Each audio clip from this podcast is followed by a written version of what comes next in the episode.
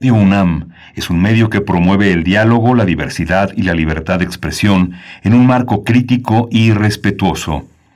Los comentarios expresados a lo largo de su programación reflejan la opinión de quien los emite, mas no de la radiodifusora.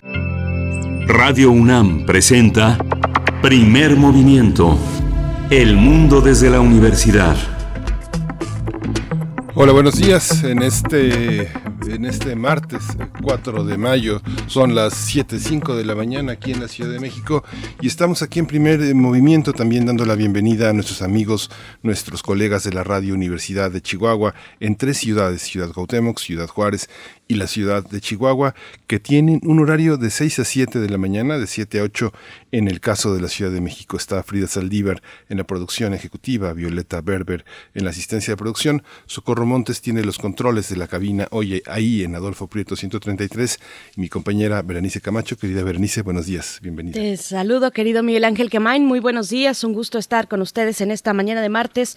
Bueno, esta mañana de martes que trae consigo también la actualización de las eh, cifras de lamentables pérdidas de lo ocurrido el día de ayer, una tragedia, una tragedia ocurrida el día de ayer por la noche en la Ciudad de México, en Tláhuac, el desplome de una parte de la estructura del metro en su línea 12 en el tramo que va hacia la estación Olivos. Pues bueno, ya las últimas, las cifras, el corte, el último corte de hace una hora cuentan lamentablemente 23 personas fallecidas, 70 personas hospitalizadas y bueno, se ha anunciado también para el resto de la población que pues transita por esa vía que es una vía pues de las más eh, transitadas en la ciudad, una vía que acumula pues muchos caminos de personas que transitan constantemente por, por ese lugar. Ya dijo eh, el día de, bueno, en la madrugada a la medianoche, anunció Andrés Layú, secretario de Movilidad en Ciudad de México,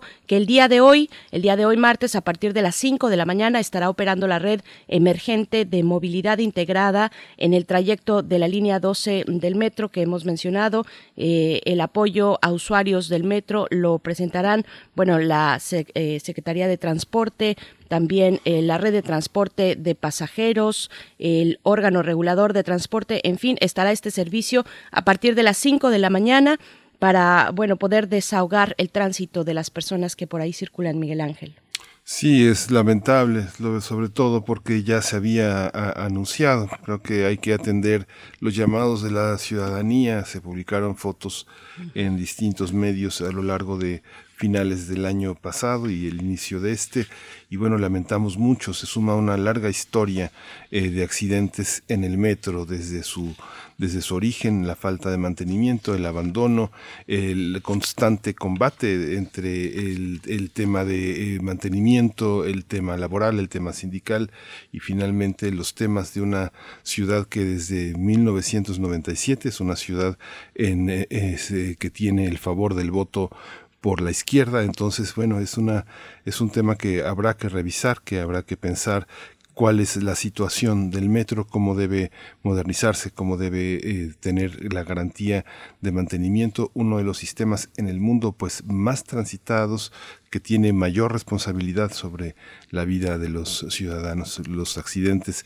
¿Qué, qué accidentes se recuerda? ¿Cuáles son las fatalidades que han ensombrecido nuestra ciudad en ese territorio del metro? Bueno, tenemos un menú al día de hoy, Berenice, muy, muy interesante. Vamos a tener en esta mañana en el arranque el concurso Lo que yo veo en la pandemia. Vamos a tener la presencia de Ángel Figueroa Perea, él es director general de divulgación de las humanidades, de la Coordinación de Humanidades, y el licenciado Francisco Hernández, él es jefe del Departamento de Contenidos y Diseño de la Dirección General de Divulgación de las Humanidades.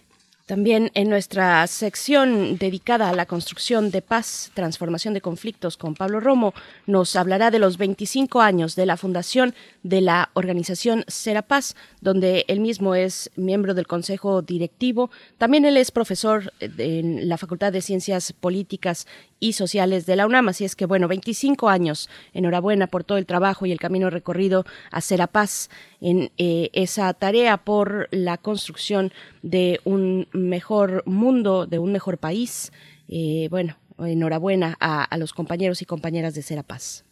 Y en la nota internacional, hoy tenemos eh, Colombia, las protestas contra la reforma tributaria han dejado muchas personas eh, este, en una situación lamentable por la represión gubernamental. Todo esto nos lo va a contar Janet Valdivieso. Ella es periodista ecuatoriana, trabajó en Quito para Associated Press y diversos medios haciendo coberturas especiales.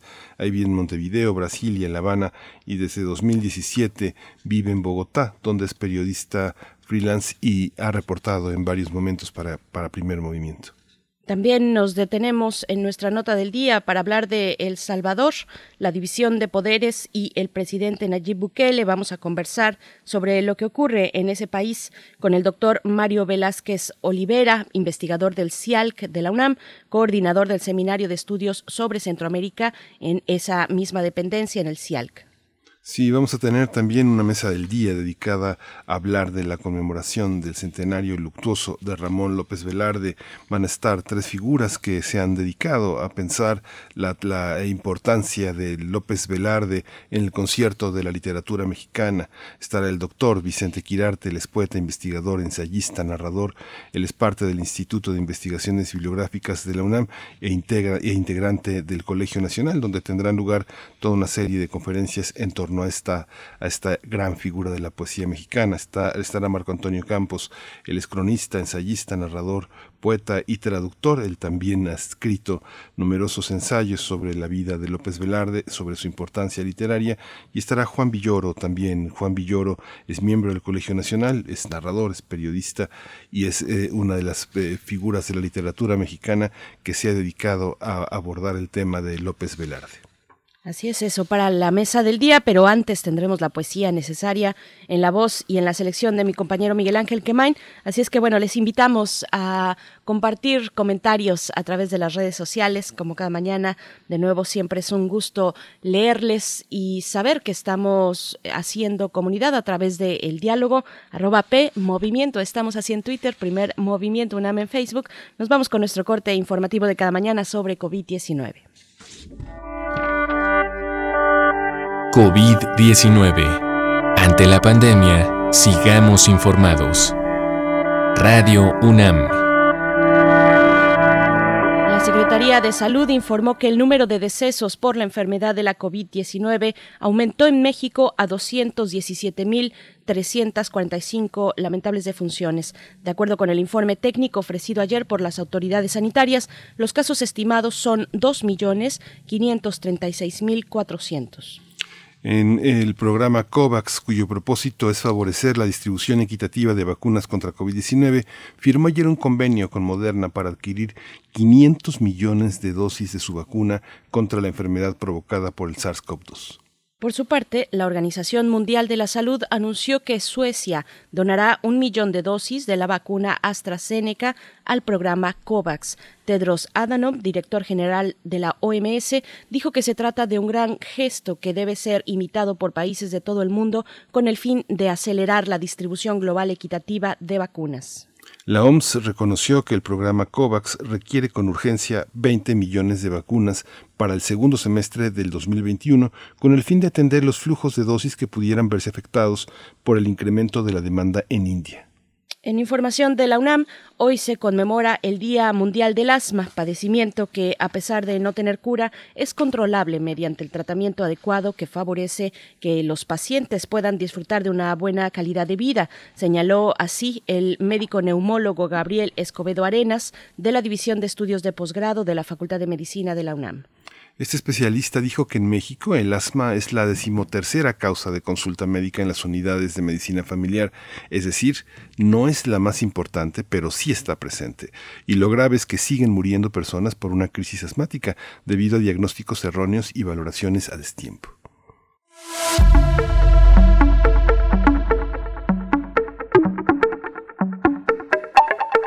Vamos con recomendaciones culturales para esta mañana de martes en el marco del ciclo de conversaciones Arte, Política y Contracultura, El Mundo Hoy. El día de hoy se realizará la charla titulada El cambio de época y la descolonización de los museos, a cargo esta charla de Walter Miñolo y Francisco Carballo. Sí, la transmisión va a ser eh, eh, hoy a las 12 del día a través de Facebook Live, del canal de YouTube del museo y también de YouTube de Cultura en directo UNAM, así que no se lo pierda no se lo pierdan. Pues bueno, vamos a hacer un corte musical. La primera propuesta de esta mañana por parte de la producción de Primer Movimiento está a cargo de Raguayana y Cheo. La canción se titula Funky Fiesta.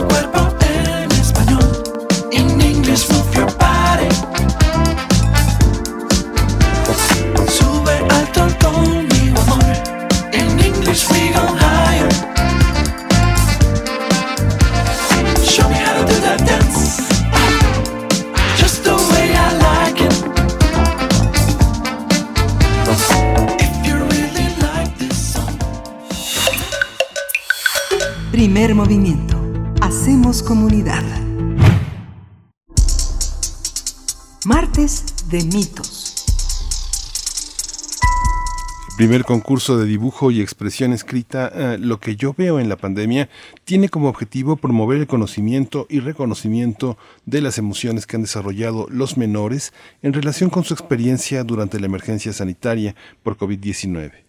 Este certamen fue organizado por la Coordinación de Humanidades de la UNAM a través de la Dirección General de Divulgación de las Humanidades. Consistió en dos disciplinas, dibujo y expresión escrita, cada una dividida en dos categorías, la categoría A, menores de 6 a 8 años, y la categoría B, menores de 9 a 12 años. En total participaron 265 niños de 83 municipios que pertenecen a 22 estados de la República, de los cuales 194 lo hicieron con dibujos y 71 con composiciones escritas. En la categoría A de dibujo, Luis Emiliano Guzmán Salguero, proveniente del municipio de Netzahualcoyotl del Estado de México, ganó el primer lugar en la categoría, en esta categoría A de dibujo.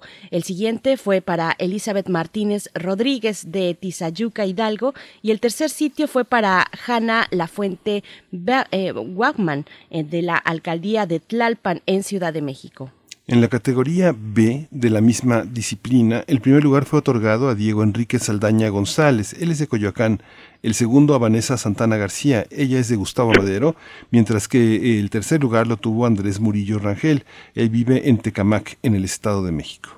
El jurado se integró por reconocidos investigadores e investigadoras del subsistema de humanidades del área científica de la UNAM y del Instituto Nacional de Psiquiatría Ramón de la Fuente Muñiz.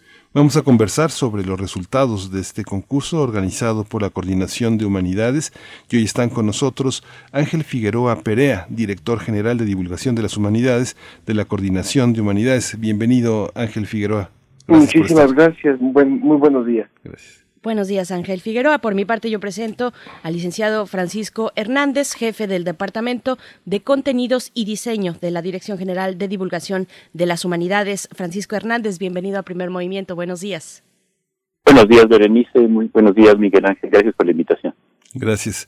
Bueno, para empezar, eh, cuéntenos un poco cómo, cómo surge la idea de este concurso. ¿Cuál es la mano que conduce a, estas, a, estos, eh, a esta participación de los niños? ¿Qué se busca? ¿De dónde vienen esos dibujos?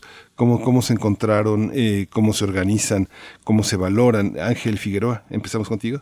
Claro que sí, con todo gusto y ante todo muchísimas gracias por la oportunidad de platicar con con el público de Primer Movimiento, eh, pues la verdad es que estábamos preocupados de que en medio de todo lo que estamos viviendo se ha puesto atención a distintos públicos, pero poco tal vez al, sector de los niños.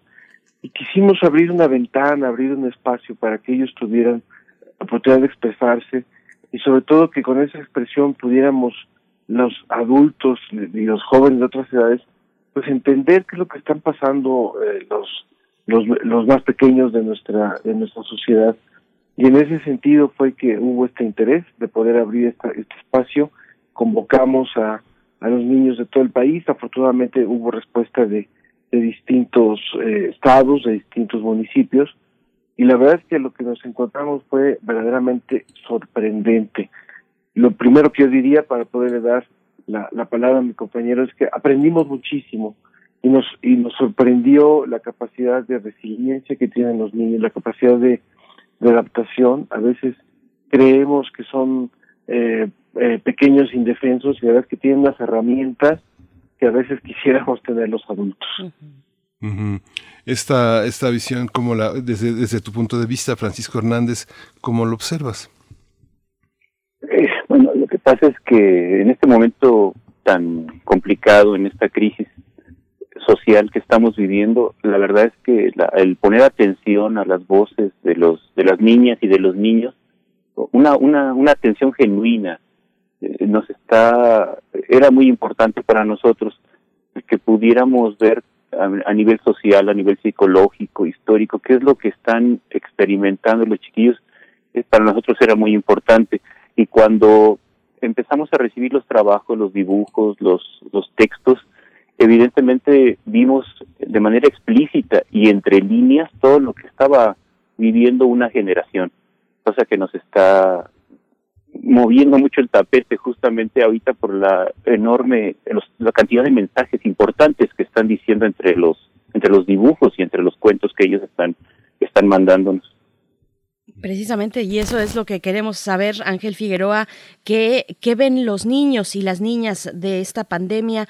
¿Qué se puede mm, concluir luego de revisar? Son muchos los trabajos entregados, muchos los dibujos con mucho entusiasmo, muchos los textos también, pero en su conjunto, ¿qué podemos decir sobre lo que ven los niños y las niñas que participaron, lo que ven sobre la pandemia, Ángel Figueroa? Pues lo, lo primero que yo diría es que cuando nosotros nos imaginamos el mundo de los pequeños, eh, imaginamos que, que hay, que lo ven con los ojos de la tragedia que lo vemos los adultos y creo que no.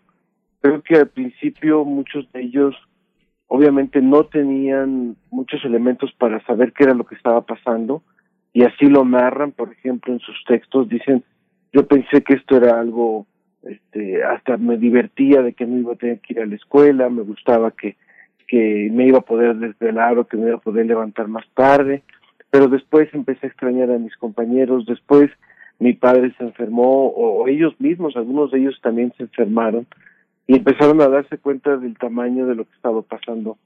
Pero lo ven con unos ojos verdaderamente de mucha sencillez, de mucha, de, cierta simplicidad, que a veces creo que les ayuda también a ir caminando por esta nueva realidad en la que estamos nosotros. Eh, creo que también algo que refleja esto es que en los niños hay también un profundo dolor, eso es cierto. Tampoco podemos pensar que, que lo ven en medio de una fantasía. Hay mucho dolor, sobre todo cuando de forma cercana se han, se han visto enfrentados con la muerte, por ejemplo. Hay, hay una, una de las niñas que ganaron, por ejemplo, el concurso, y que habla de que su padre finalmente se convirtió de su superhéroe en un superángel, porque, porque finalmente ya no está con él, él no está con ella. Entonces, la verdad es que sí, eh, son formas muy distintas de procesarlo con las herramientas que ellos tienen, que a veces son como decía yo, más simples, menos, menos complejas que las de los adultos, pero también con una capacidad de ir, ir avanzando, ¿no? Obviamente hablan de la tristeza, hablan de lo que pasa en casa, hablan de las limitaciones, por ejemplo, que también han enfrentado para poder eh, asumir la escuela, para poder asumir el no ver a sus primos, el no ver a sus amigos, pero también habla de, de un echarle ganas, de un apoyar en casa, de, de unas ganas de que esto pueda cambiar y pueda mejorar, y de unas esperanzas de que esto pueda mejorar. Eso es el, centro de todo este esfuerzo que han realizado desde la coordinación de humanidades, saber qué es lo que ven y cómo lo ven y cómo lo sienten y cómo lo escriben y lo expresan los niños y las niñas con esta pandemia, pues que ha sido un momento mm, sin igual y tan adverso para todos en este planeta. Francisco Hernández, cuéntanos también desde tu visión cómo, qué es lo que revelan estos dibujos, qué fue lo que más podríamos destacar para compartir con la audiencia. Es muy importante entender la, la, la, la, digamos, la llave que significa el arte, es decir, a través de la literatura y a través de la, de la pintura, los niños han podido expresar experiencias, experiencias tremendas, experiencias que, que han tenido a nivel familiar, a nivel escolar. Entonces, como decía Ángel, no solamente están expresando la experiencia dolorosa, sino también experiencias nuevas en relación con sus papás, en relación con sus profesores, con sus con sus amigos. Hay niños y niñas que no habían tenido una relación cercana con sus abuelos, por ejemplo, y lo están expresando a través de un dibujo, a través de un testimonio literario. Y, y creo que también eso nos hace repensar cuál es el papel del arte como, como, como elemento catártico para que la gente pueda para que los niños puedan expresar aquello que no se puede decir de manera eh, explícita. Entonces, yo creo que se ha, hemos reunido un repositorio muy, muy importante que puede servir para estudios posteriores a nivel psicológico y a nivel social. Es algo que ponemos a disposición de, científicos sociales, de científicos humanísticos, psicológicos, y que puedan eh, revisar qué es lo que están entre líneas entre en estos dibujos y en estos en estos textos literarios, ¿no? Pero a ver, cuéntenos cómo, a ver, hicieron una convocatoria, la enviaron a, 80, este, a, a 83 municipios, a todo el país, a 22 estados que participaron. ¿A quiénes se le enviaron? ¿Quién lo organizó? ¿Cómo se los hicieron llegar? Este, ¿Qué formatos pidieron? Eh, ¿Qué contacto se mantiene con estos eh, participantes? ¿Es de una vez eh, y ya que reciben? ¿Cuál es el estímulo? ¿Cómo están vinculados con la escuela, con la escuela primaria, secundaria? Este, son, son niños de esa, de esa edad. Ángel Figueroa, cuéntanos, ahora sí que cuéntanos todo. Bueno, pues una vez que ideamos el concurso y que contamos con el apoyo no solo de de la Coordinación de Humanidades, sino también, por ejemplo, de la Dirección General de Servicios Administrativos, que son los que administran Tienda UNAM, y también eh, con el apoyo de, de Grupo Carso, de, las plazas culturales de Carso, lanzamos la convocatoria y no se lanzó solamente a estos 83 municipios, sino se lanzó en función de nuestras posibilidades a nivel nacional. O sea, se hizo a través de redes sociales, se hizo a través de algunas entrevistas de radio, se, tuvo la alianza también con la SEP, que, no, que nos apoyó también para difundirlo en distintos espacios. En fin, se buscaron a los más, a los más aliados posibles y por eso fue que se logró esta respuesta de estos municipios, pero bueno, fueron, eh, se, trató de llegar al, mayor lugar de, estados posibles. Después eh, fuimos recibiendo los trabajos, las, las características que se les pidió fue que, bueno, el trabajo de dibujo lo enviaran que no se hiciera en computadora, sino que se hiciera a mano con la técnica que ellos quisieran, tomaran una fotografía con buena resolución y la mandaran al correo de la convocatoria y llenaran su, su ficha de, registro. En el caso de los textos, les pedimos que no fueran más allá de dos cuartillas, se les marcaron ahí algunos lineamientos solamente de, de espacio y demás, y que eh, cumplieran con los rangos de edad que se habían establecido, que eran las dos las dos categorías también que estamos este, comentando. Una vez que fuimos recibiendo ya los trabajos, fue que se convocó al, jurado para, para analizarlos, para deliberar. El jurado revisó todos los trabajos. Ahora Francisco les puede contar el perfil del jurado. Revisó todos los trabajos y fue así que se llegó a la selección de los que habían ganado. ¿Qué contacto mantenemos con ellos? Bueno, en este momento, obviamente, pues ya anunciamos a, a todos eh, a través de la página de la coordinación quiénes habían sido los ganadores.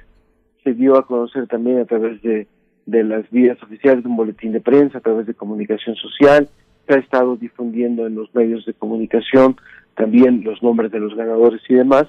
Y bueno, pues justamente mañana miércoles estaremos estrenando, estaremos poniendo a disposición de todo el público una exposición que, que va a empezar a circular y eso lo dejo también para que mi compañero pueda contarles. Bueno, se sabe que el terreno de la del dibujo infantil es todo, un, es todo un territorio interpretativo, desde la psicología hasta el psicoanálisis, hasta la antropología, ¿no? Pero convocar al Instituto Nacional de Psiquiatría para que evalúe por qué elegir eh, digamos una disciplina de la medicina que este que normalmente medica no eh, por qué no la antropología por qué no el psicoanálisis por qué no la psicología qué les dijeron los del Instituto Nacional de Psiquiatría qué observan en los dibujos ellos eh, este por favor Francisco Hernández. Sí sí Miguel Ángel. Bueno justamente tocas un punto muy importante que, que se llevó que, que vimos en la deliberación cuando de repente recibimos 200 dibujos diferentes y pues cuáles son los ganadores, ¿no? O sea, cuáles son los dibujos que pueden distinguirse entre ellos. Era fue muy muy interesante la discusión que tuvieran los los jurados que provenían no solamente del Instituto de Psiquiatría, sino también del Instituto de Investigaciones Sociales, del Instituto de Investigaciones Antropológicas, de gente que trabaja, eh, expertos en educación. Y la discusión que tuvieron alrededor de, la, de, los dibujos fue interesantísima porque justamente lo que dices, hay tantas perspectivas sobre lo que están poniendo los niños. Entonces, en realidad, todos resultan ganadores, todos resultan eh, eh, triunfadores al mostrar lo que están, lo que están eh, dibujando, lo que están escribiendo.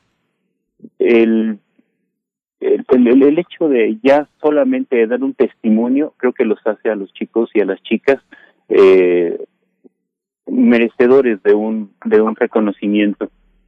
El jurado eh, trabajó mucho sobre esto y tuvo una enorme dificultad para para dar triunfadores y segundos terceros lugares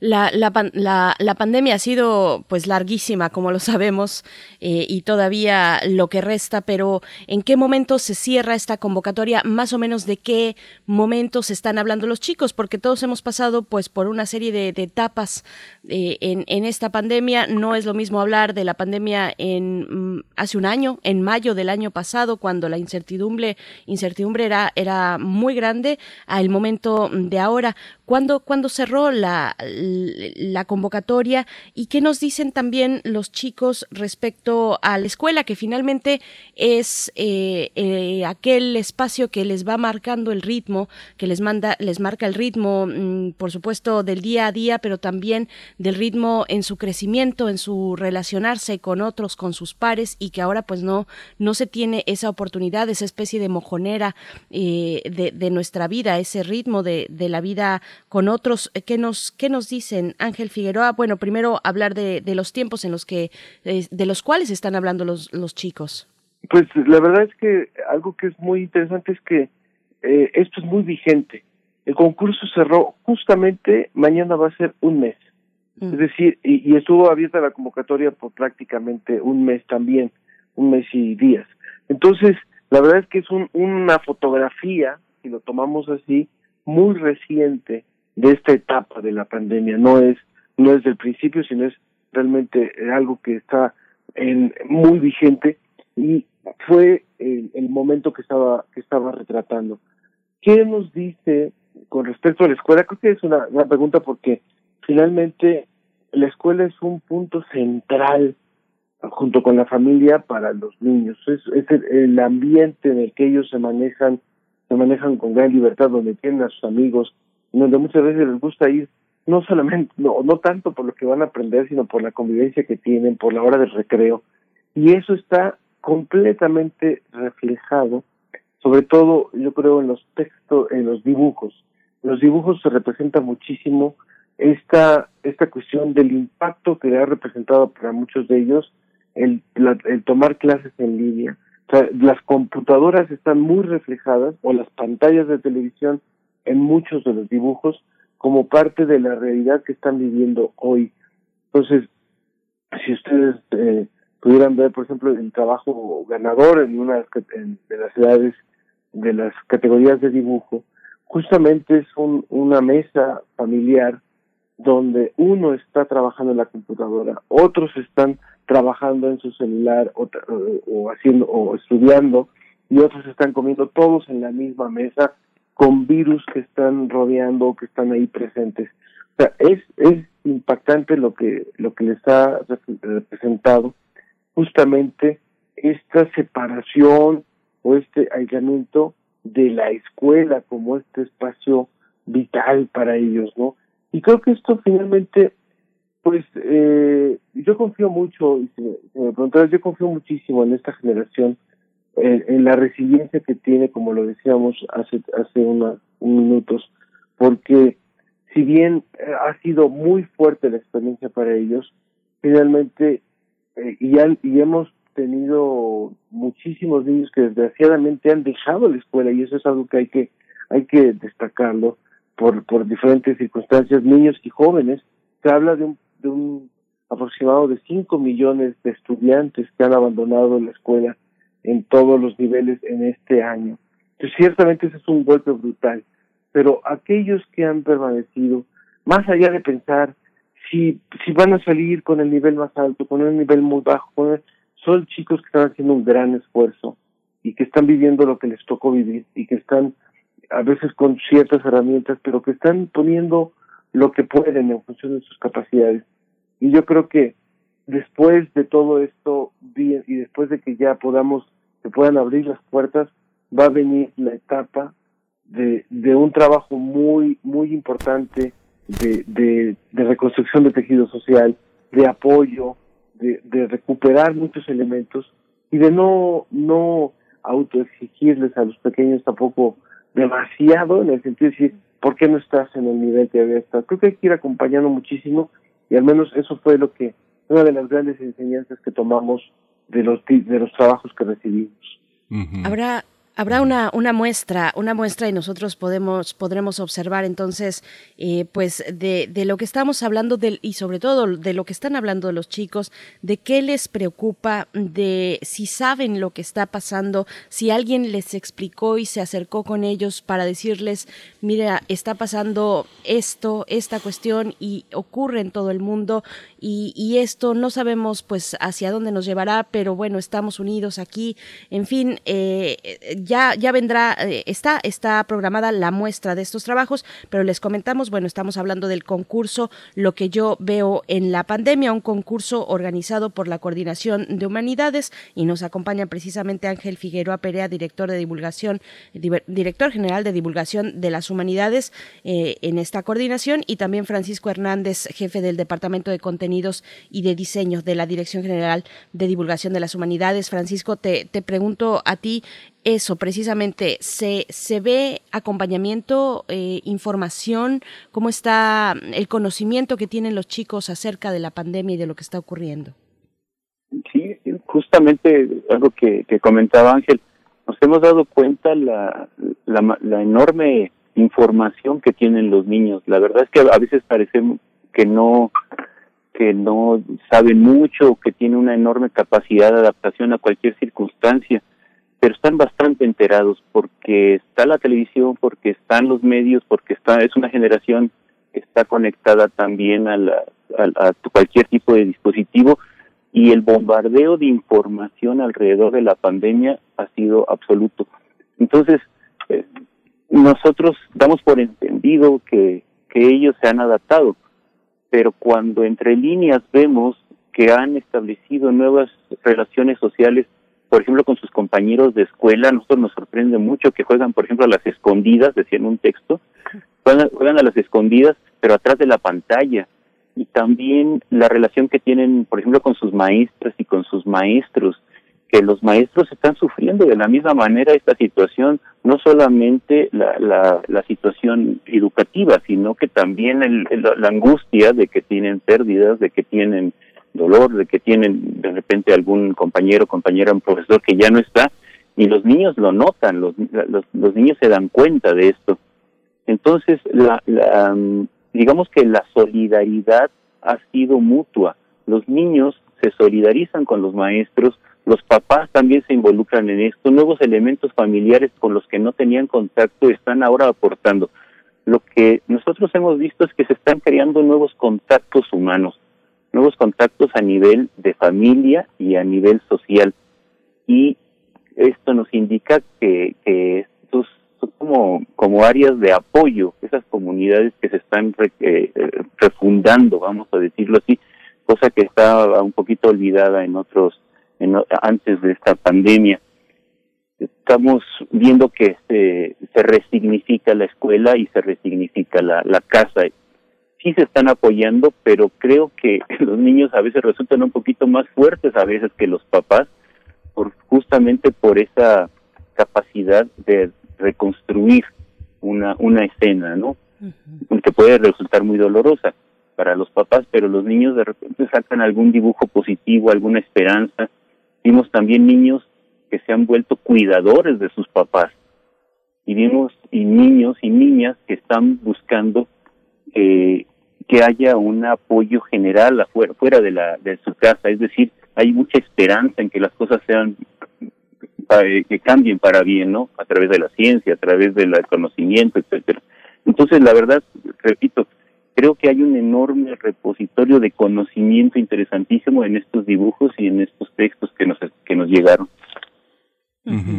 Ahí mm, ya leí los textos ganadores y es muy interesante porque, bueno, por una parte lo que queda en evidencia es que no hay una visión del duelo que acoja a las personas que han padecido una pérdida.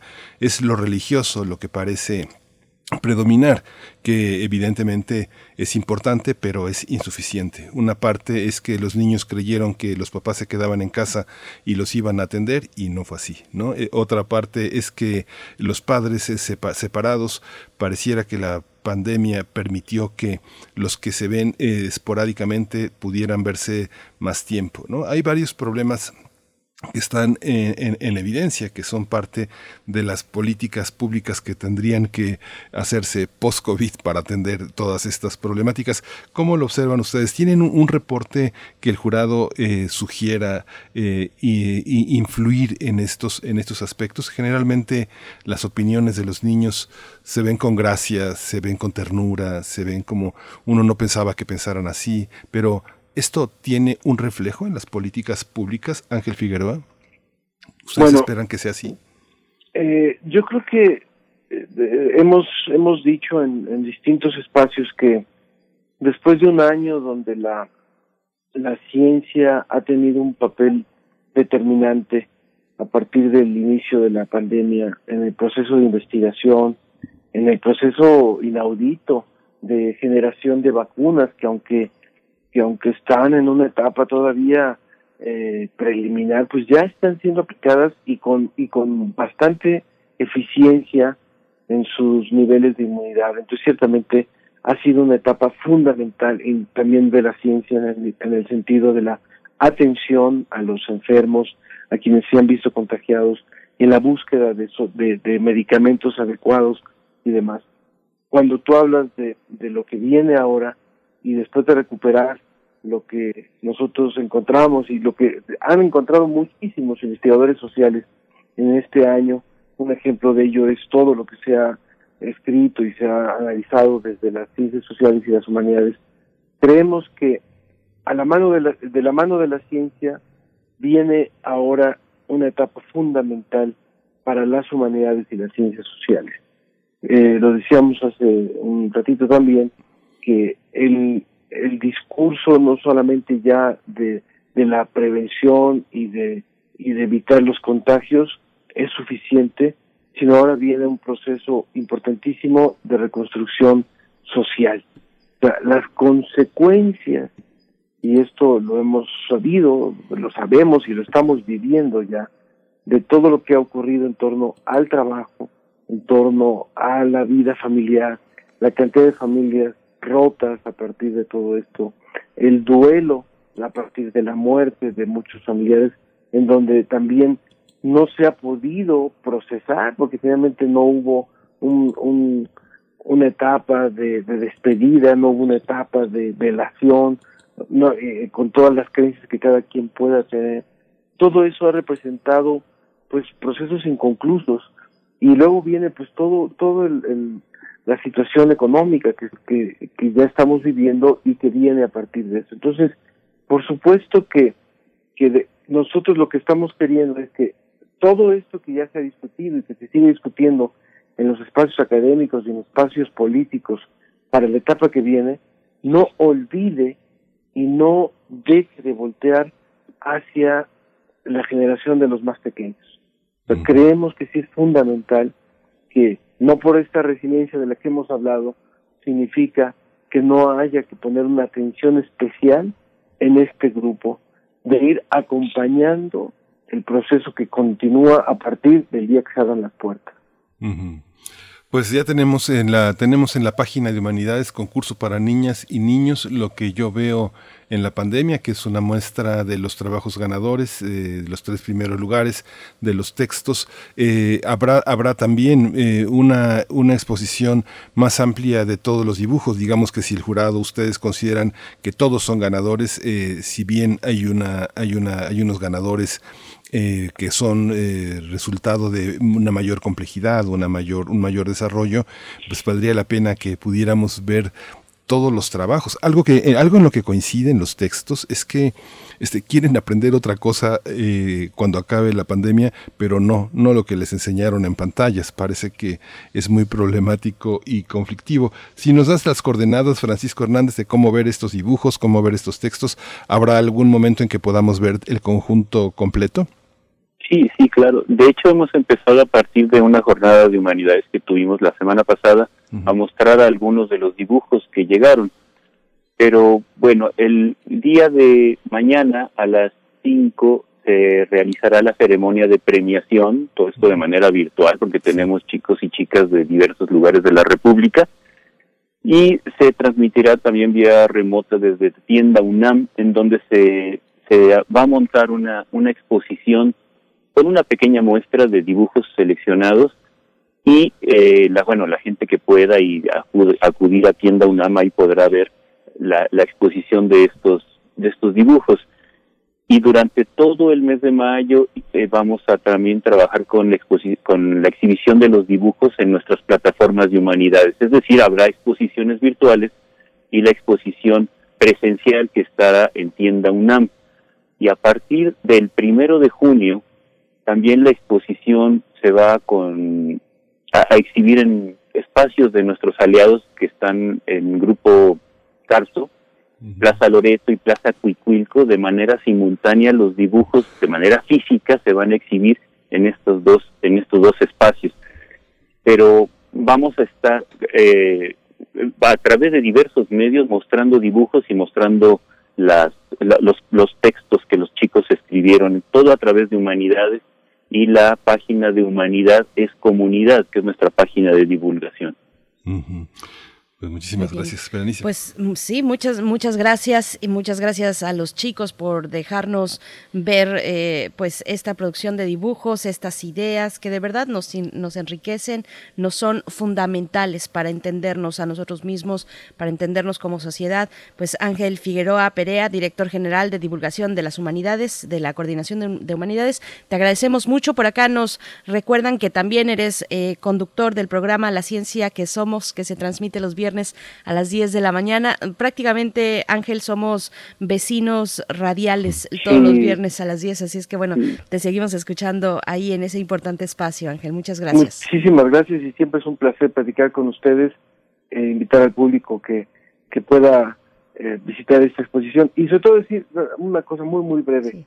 Eh, ojalá, así como hay veces que, que reflexionamos de que no hay que perder estos ojos eh, de niños para ver ciertas cosas, en, lo que estamos viviendo de repente sirve eso, sirve el que tengamos todavía esa esperanza que los niños nos transmiten, esa esperanza de que las cosas van a ser mejores, esa fe, como lo dijo hace unos días eh, justamente en la ciencia que somos la doctora Juliana González, es decir, no podemos perder la fe en las virtudes que todavía existen en los seres humanos. Creo que los niños nos recuerdan mucho esto, de repente hay que ser un poco como, como estos niños. Sí, fe y humor, ¿no? Hay muchísimo humor en los dibujos, ¿no? Sí. Sí, hay mucho humor. De verdad que se van a divertir, la van a pasar muy bien con esta muestra. El licenciado Francisco Hernández, jefe del Departamento de Contenidos y de Diseño de la Dirección General de Divulgación de las Humanidades, muchas gracias por esta mañana. Muchas gracias, Berenice. De verdad, qué, qué, qué padre oportunidad. Y bueno, el título del concurso es lo que yo veo en la pandemia, pero ahora nos toca a nosotros escuchar, es decir, lo que yo digo en la pandemia, eso es lo que tendríamos que estar atendiendo a lo que dicen los niños, ¿no? Así es, así es, a tomar nota. Muchísimas gracias a ambos. Les deseamos un excelente día y estaremos ahí atentos a las premiaciones y sobre todo a la muestra. Y bueno, solamente saludar una vez más a Luis, a Luis Emiliano, a Elizabeth Martínez, a Hanna Lafuente, a Diego Enrique, a Vanessa Santana, a Andrés Murillo y a todos los chicos y las chicas que enviaron su dibujo, que se expresaron, porque eso es lo más importante, participar para saber qué es lo, qué es lo que hay dentro, qué es lo que tenemos que decir y cómo expresarlo. Pues bueno, un saludo saludo y un abrazo a todos los chicos y las chicas que participaron. Muchas gracias, Ángel Francisco. Un abrazo para ustedes. Gracias, Berenice. Gracias, Miguel. Gracias. Vamos a ir eh, brevemente con eh, una pieza musical de Jumbo que se llama Fotografía.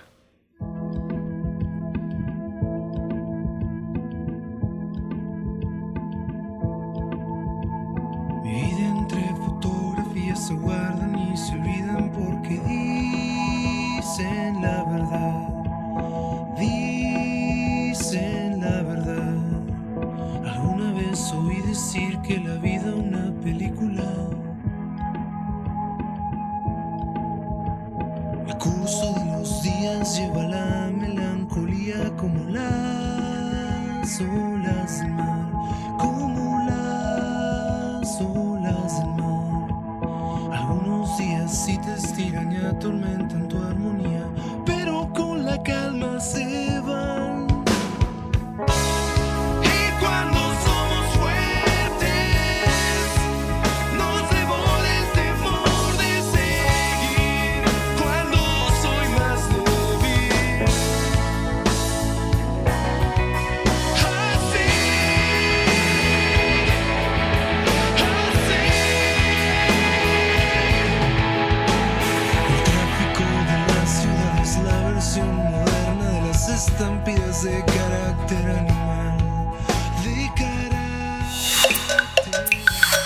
Primer movimiento.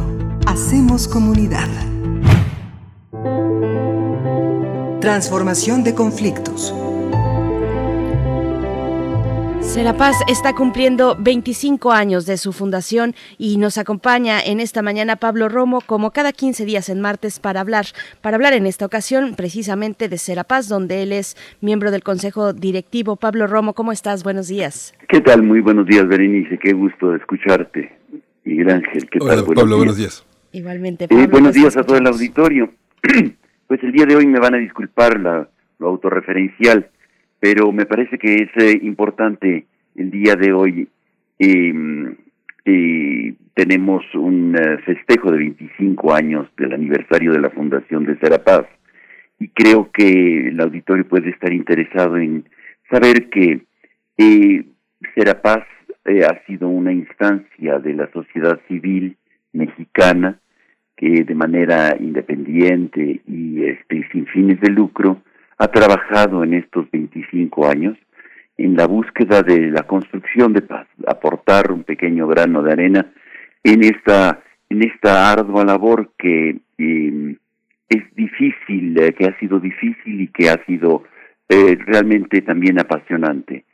Eh, es importante quizá para el auditorio también que sepa que eh, la instancia de Serapaz es pionera en cuanto a derechos humanos y paz y en el trabajo fundamentalmente y específicamente del trabajo de paz.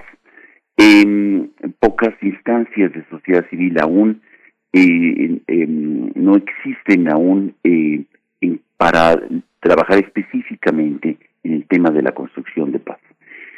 Eh, Serapaz ha sido esta instancia y ha optado por el trabajo en, eh, eh, sobre todo con una metodología en la transformación positiva de conflictos. Este ha sido, digamos, su principal enfoque metodológico eh, en el que asume que los conflictos son provocados eh, por problemas que provienen de las estructuras políticas, sociales, culturales, sobre todo económicas, que generan eh, eh, exclusión y que generan desigualdad. Eh, y por lo tanto, eh, para poder construir la paz, Serapaz considera que es indispensable aceptar, transformar positivamente estas estructuras que están generando esta desigualdad y exclusión.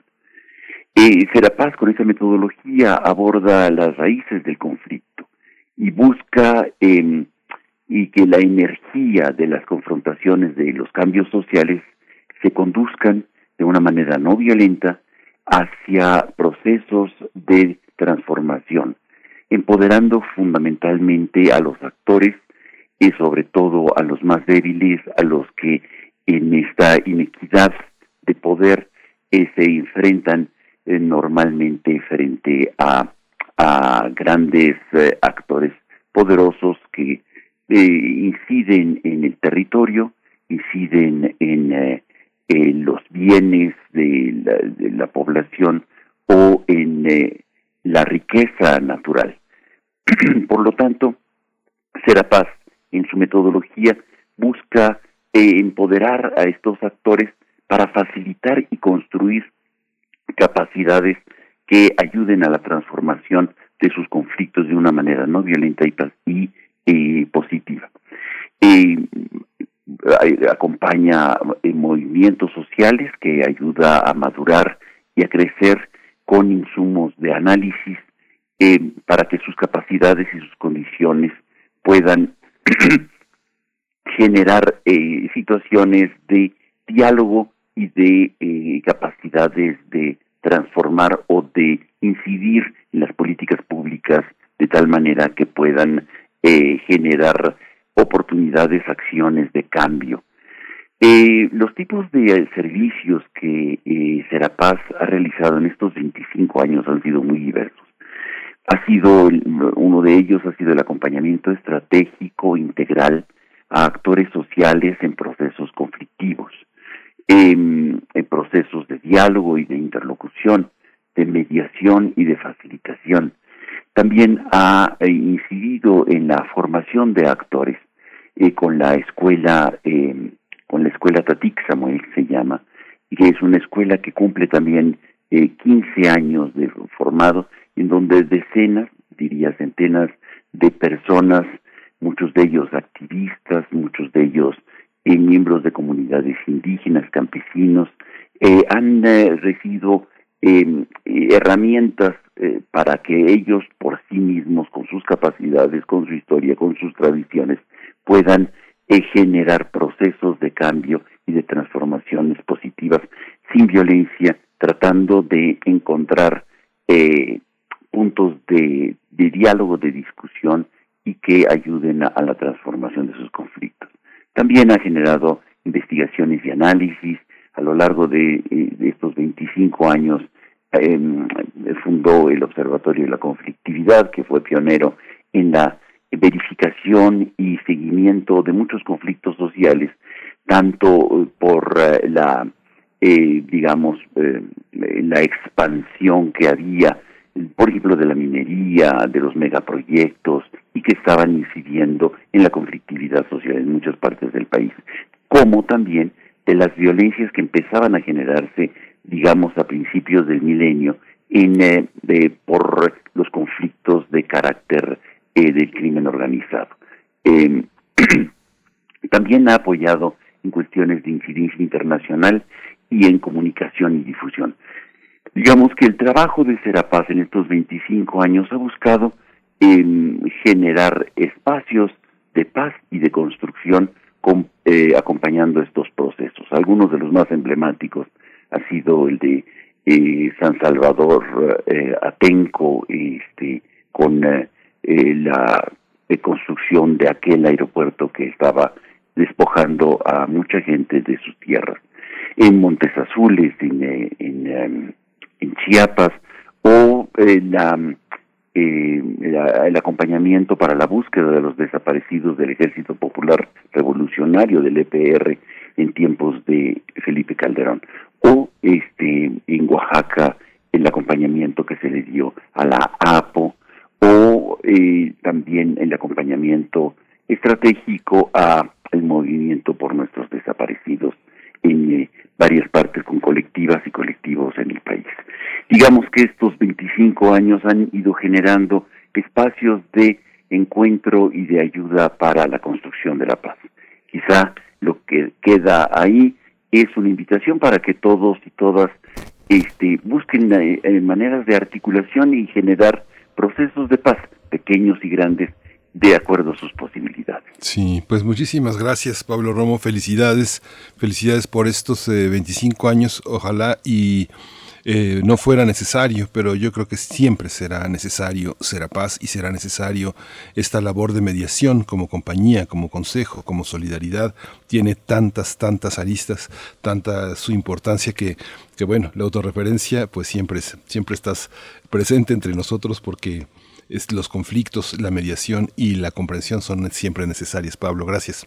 Muchísimas gracias, muchas gracias Berenice, Miguel Ángel, al auditorio. Muchas Gracias. Despedimos a la Radio Universidad de Chihuahua. Nos encontramos mañana de 6 a 7, de 7 a 8 en el horario de la Ciudad de México. Quédese aquí en Radio UNAM, en primer movimiento. Regresamos. Síguenos en redes sociales. Encuéntranos en Facebook como Primer Movimiento y en Twitter como arroba PMovimiento. Hagamos comunidad.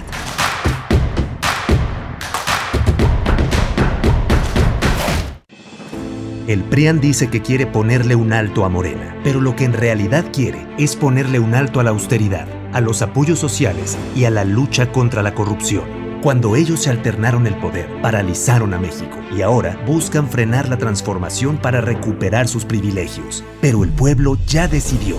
Estamos listos para defender la cuarta transformación. Vamos a defender la esperanza. Vota por las y los diputados federales de Morena, la esperanza de México. Hoy las y los mexicanos tienen dos opciones. El partido en el gobierno que prometía esperanza, crecimiento y estabilidad, pero solo miente. O ser parte del equipo que se unió para defender a México de la destrucción de Morena. No tires tu voto a la basura. Úsalo para detener la destrucción de México. Vota por la coalición. Va por México. Ponle un alto a Morena y a la destrucción de México. Vota PAN. Candidatos a diputados federales de la coalición Va por México. Nos dijeron en sus campañas que nos iban a dar créditos para iniciar nuestros negocios. Nos dijeron que nuestra palabra bastaba. Nos dijeron que nos iban a capacitar en manualidades y oficios. Pero no nos escucharon. Así que con fuerza, en las urnas, se los vamos a volver a decir. Fuerza por México creará la ley Mujer Emprendedora para apoyar con microcréditos de 10 mil pesos el autoempleo de las mujeres. Que hable México. Todas somos Fuerza por México. Artistas, pensadores, académicos y activistas de distintas partes del mundo se reúnen para pensar en qué situación nos encontramos hoy, hacia dónde vamos, hacia dónde deberíamos ir. Rita Segato, Walter Miñolo, Jos Piña, la activista afrocolombiana Francia Márquez, el líder de la nación Inga Hernando Chindoy, perspectivas queer y trans y más participan en el ciclo Arte, Política y Contracultura. Del 6 de abril al 18 de mayo. Sintoniza los eventos en las redes sociales del Museo Universitario del Chopo y de Cultura en Directo UNAM.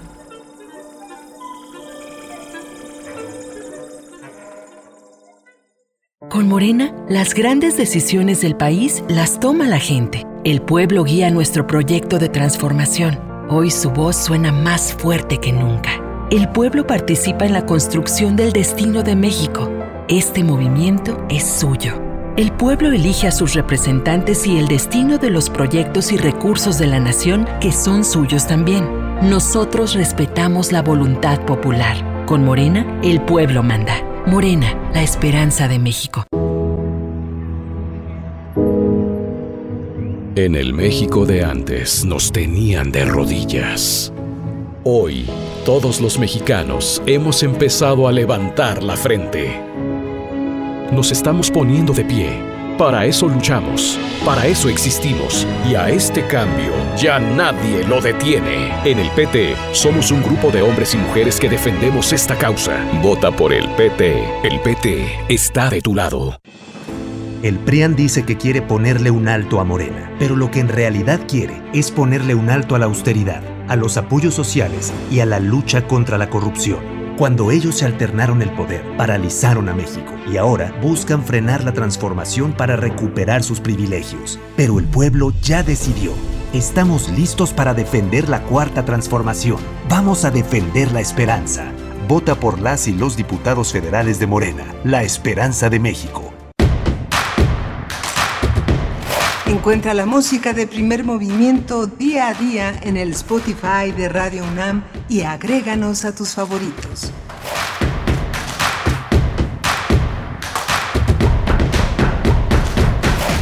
Estamos de regreso, estamos de regreso en primer movimiento. Muy buenos días, buenos días de martes 4, 4 de mayo de 2021. Son las 8 con 5 minutos de la mañana, la hora del centro del país. Les saludamos, les saludamos a los que permanecen en la escucha desde muy temprano y también quienes se suman, los que llegan ahora en este momento a través de la radio Nicolaita. Bueno, pues un gusto recibirles en esta mañana de martes. Gracias, gracias por escucharnos, por sintonizar el 104.3 allá en Morelia, el 96.1 de FM y el 860 de AM también aquí eh, en Ciudad de México. Gracias por su escucha. Estamos iniciando esta segunda hora de transmisión. Yo saludo a todo el equipo y a mi compañero Miguel Ángel Quemain en los micrófonos, en la conducción de este espacio. Miguel Ángel.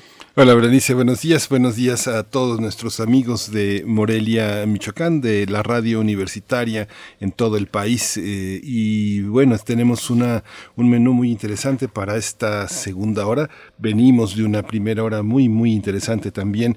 El concurso Lo que yo veo en la pandemia, en la que eh, dibujos y textos composiciones de niños de distintos eh, orígenes, de distintas partes del país, se dieron cita para este de 83 municipios de 22 estados, 194 eh, dibujos, 71 composiciones escritas, un trabajo muy interesante, el, eh, lleno de humor, lleno de, optimismo, llenos de miedo también, llenos de preocupación.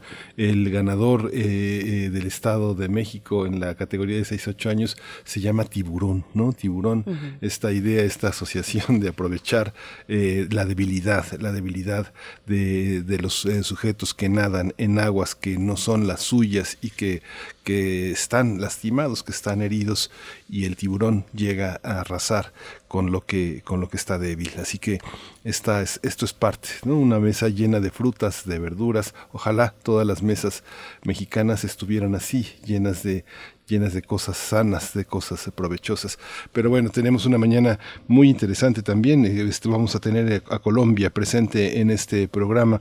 Las protestas contra la reforma tributaria, tratado por Janet Valdivieso, una periodista muy importante, muy comprometida con sus realidades en todos los países donde ha estado reportando. Y bueno, El Salvador, El Salvador de Nayib Bukele, un Salvador este, conmovido verdaderamente por esta, por esta tormenta que se llama Nayib Bukele y que llegó al Salvador a, ajustar cuentas con un pasado muy abusivo, muy, muy complejo, del que forma parte de la violencia, la guerrilla, y, bueno, estamos, estamos ahí. México siempre ha estado en El Salvador y El Salvador en México, así que lo vamos a tratar con Mario Vázquez eh, Olivera. Así es, por supuesto. Pues bueno, esto ya en unos momentos más. Pero antes también recordar que después de lo ocurrido ayer por la noche, bueno, nos fuimos a, dormir con esta lamentable noticia, de verdad terrible lo que pudimos ver ayer y la situación que están viviendo algunas familias que lamentablemente tuvieron ahí a sus familiares eh, dentro de los heridos, que ya cuentan 77 personas hospitalizadas en el lamentable hecho ayer en la línea 12 del metro, en, la, en el tramo de la estación Olivos, esta estructura que colapsó en ese tramo. Pues bueno, hay 77 personas hospitalizadas, es el corte hasta el momento, 23 víctimas mortales, lamentablemente. Y bueno, desde ayer la jefa de gobierno que estuvo presente en el lugar de los hechos, pues eh, aseguraba que habrá una investigación, una investigación eh, imparcial, una investigación que esclarezca pues lo ocurrido, que nos dé explicación a las y los ciudadanos de lo que pudimos ver este lamentable accidente ayer en la línea 12 del metro, pero bueno, está ahí el corte de, de el número de personas hospitalizadas, 77, 23 víctimas mortales, también a la medianoche el eh, secretario de Movilidad de la Ciudad de México, Andrés Layuz, pues comentaba a través de su cuenta de Twitter, daba este anuncio que a partir de las 5 de la mañana de hoy estaría operando la red emergente de movilidad integrada en el trayecto de la línea 12 del metro. Así es que bueno, para los que se dirigen a sus lugares de trabajo, los que tienen que realizar alguna actividad y pasar por este tramo de la línea 12, pues ahí estará eh, este, esta red emergente de movilidad en este tramo de la línea 12 del metro Miguel Ángel. Sí, tremendo, porque además, bueno, las, las imágenes de, del tránsito en estas líneas que transportan a tantos trabajadores de ciudades casi dormitorio, donde eh, la sana distancia pues no existe. Vemos fotos todo el tiempo de los usuarios que toman y que cuestionan a veces con sarcasmo, con, con tristeza, con angustia de que no hay manera. Y estas, estos accidentes pues eh, contribuyen más al contagio, al esparcimiento del contagio y estas dificultades. Uno viaja en estos transportes no porque tenga esperanza, sino porque no queda de otra. Se suben en las colectivas del Estado de México, no porque tengan esperanzas, porque ya saben que es muy posible que serán asaltados, que guardan sus cosas, que dejan sus cosas en casa porque no pueden arriesgarse a esto, pero pues vivimos en el país de no, de no queda otra y tenemos que afrontar esta, esta situación con el mayor optimismo posible, pero también con el mayor rigor, con la mayor protesta y con, el, y con, y con un enojo creativo, con un enojo que ojalá y dé resultados, ¿no? Así es. Bueno, pues eh, seguiremos dando información sobre este hecho lamentable, lamentable que de verdad nos cimbró y, y que es muy muy duro de ver cómo eh, pues los resultados del colapso de esta de una de las traves en esta parte de la línea del metro entre la estación Olivos y Tezonco. Pues bueno eh, de verdad que nuestro mm, lamentable pues eh, nuestro sentido pésame para las familias que perdieron desafortunadamente a algún ser querido entre los 23 víctimas mortales. Eh, vamos a ajustar la cifra porque yo tengo ya la última, última actualización, 79 personas hospitalizadas. Así es que, bueno, seguimos dando, eh, eh, dándole pie a esta información importante para nuestro país. Nos vamos en este momento con nuestra nota internacional. Primer movimiento. Hacemos comunidad. Nota internacional. Decenas de miles de personas protestaron este sábado, primero de mayo, en Colombia por cuarto día consecutivo para exigir el retiro de una reforma tributaria que castiga a la clase media en medio de múltiples denuncias sobre abusos de la fuerza pública. Abusos que fueron cometidos durante las manifestaciones con un saldo de al menos 17 muertos, cientos de heridos, de acuerdo con datos de la Defensoría del Pueblo pese a que el presidente Iván Duque anunció que se reformulará el proyecto y se retirarán las propuestas más polémicas, no calmó las protestas en las calles de los manifestantes convocados por el Comité Nacional de Paro. Todo ocurre en plena tercera ola de COVID-19, donde sindicatos, estudiantes, indígenas y oposición tomaron las calles de las principales ciudades en el Día Internacional de los Trabajadores, el primero de mayo, al ritmo de cacerolazos. Además de la capital, las manifestaciones se hicieron sentir con fuerza en Cali y Medellín, así como en Barranquilla, Cartagena y las ciudades intermedias.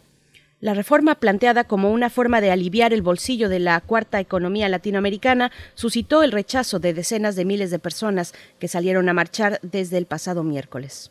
Vamos a conversar sobre la situación en Colombia ante las protestas contra la reforma tributaria y la respuesta del gobierno de Iván Duque.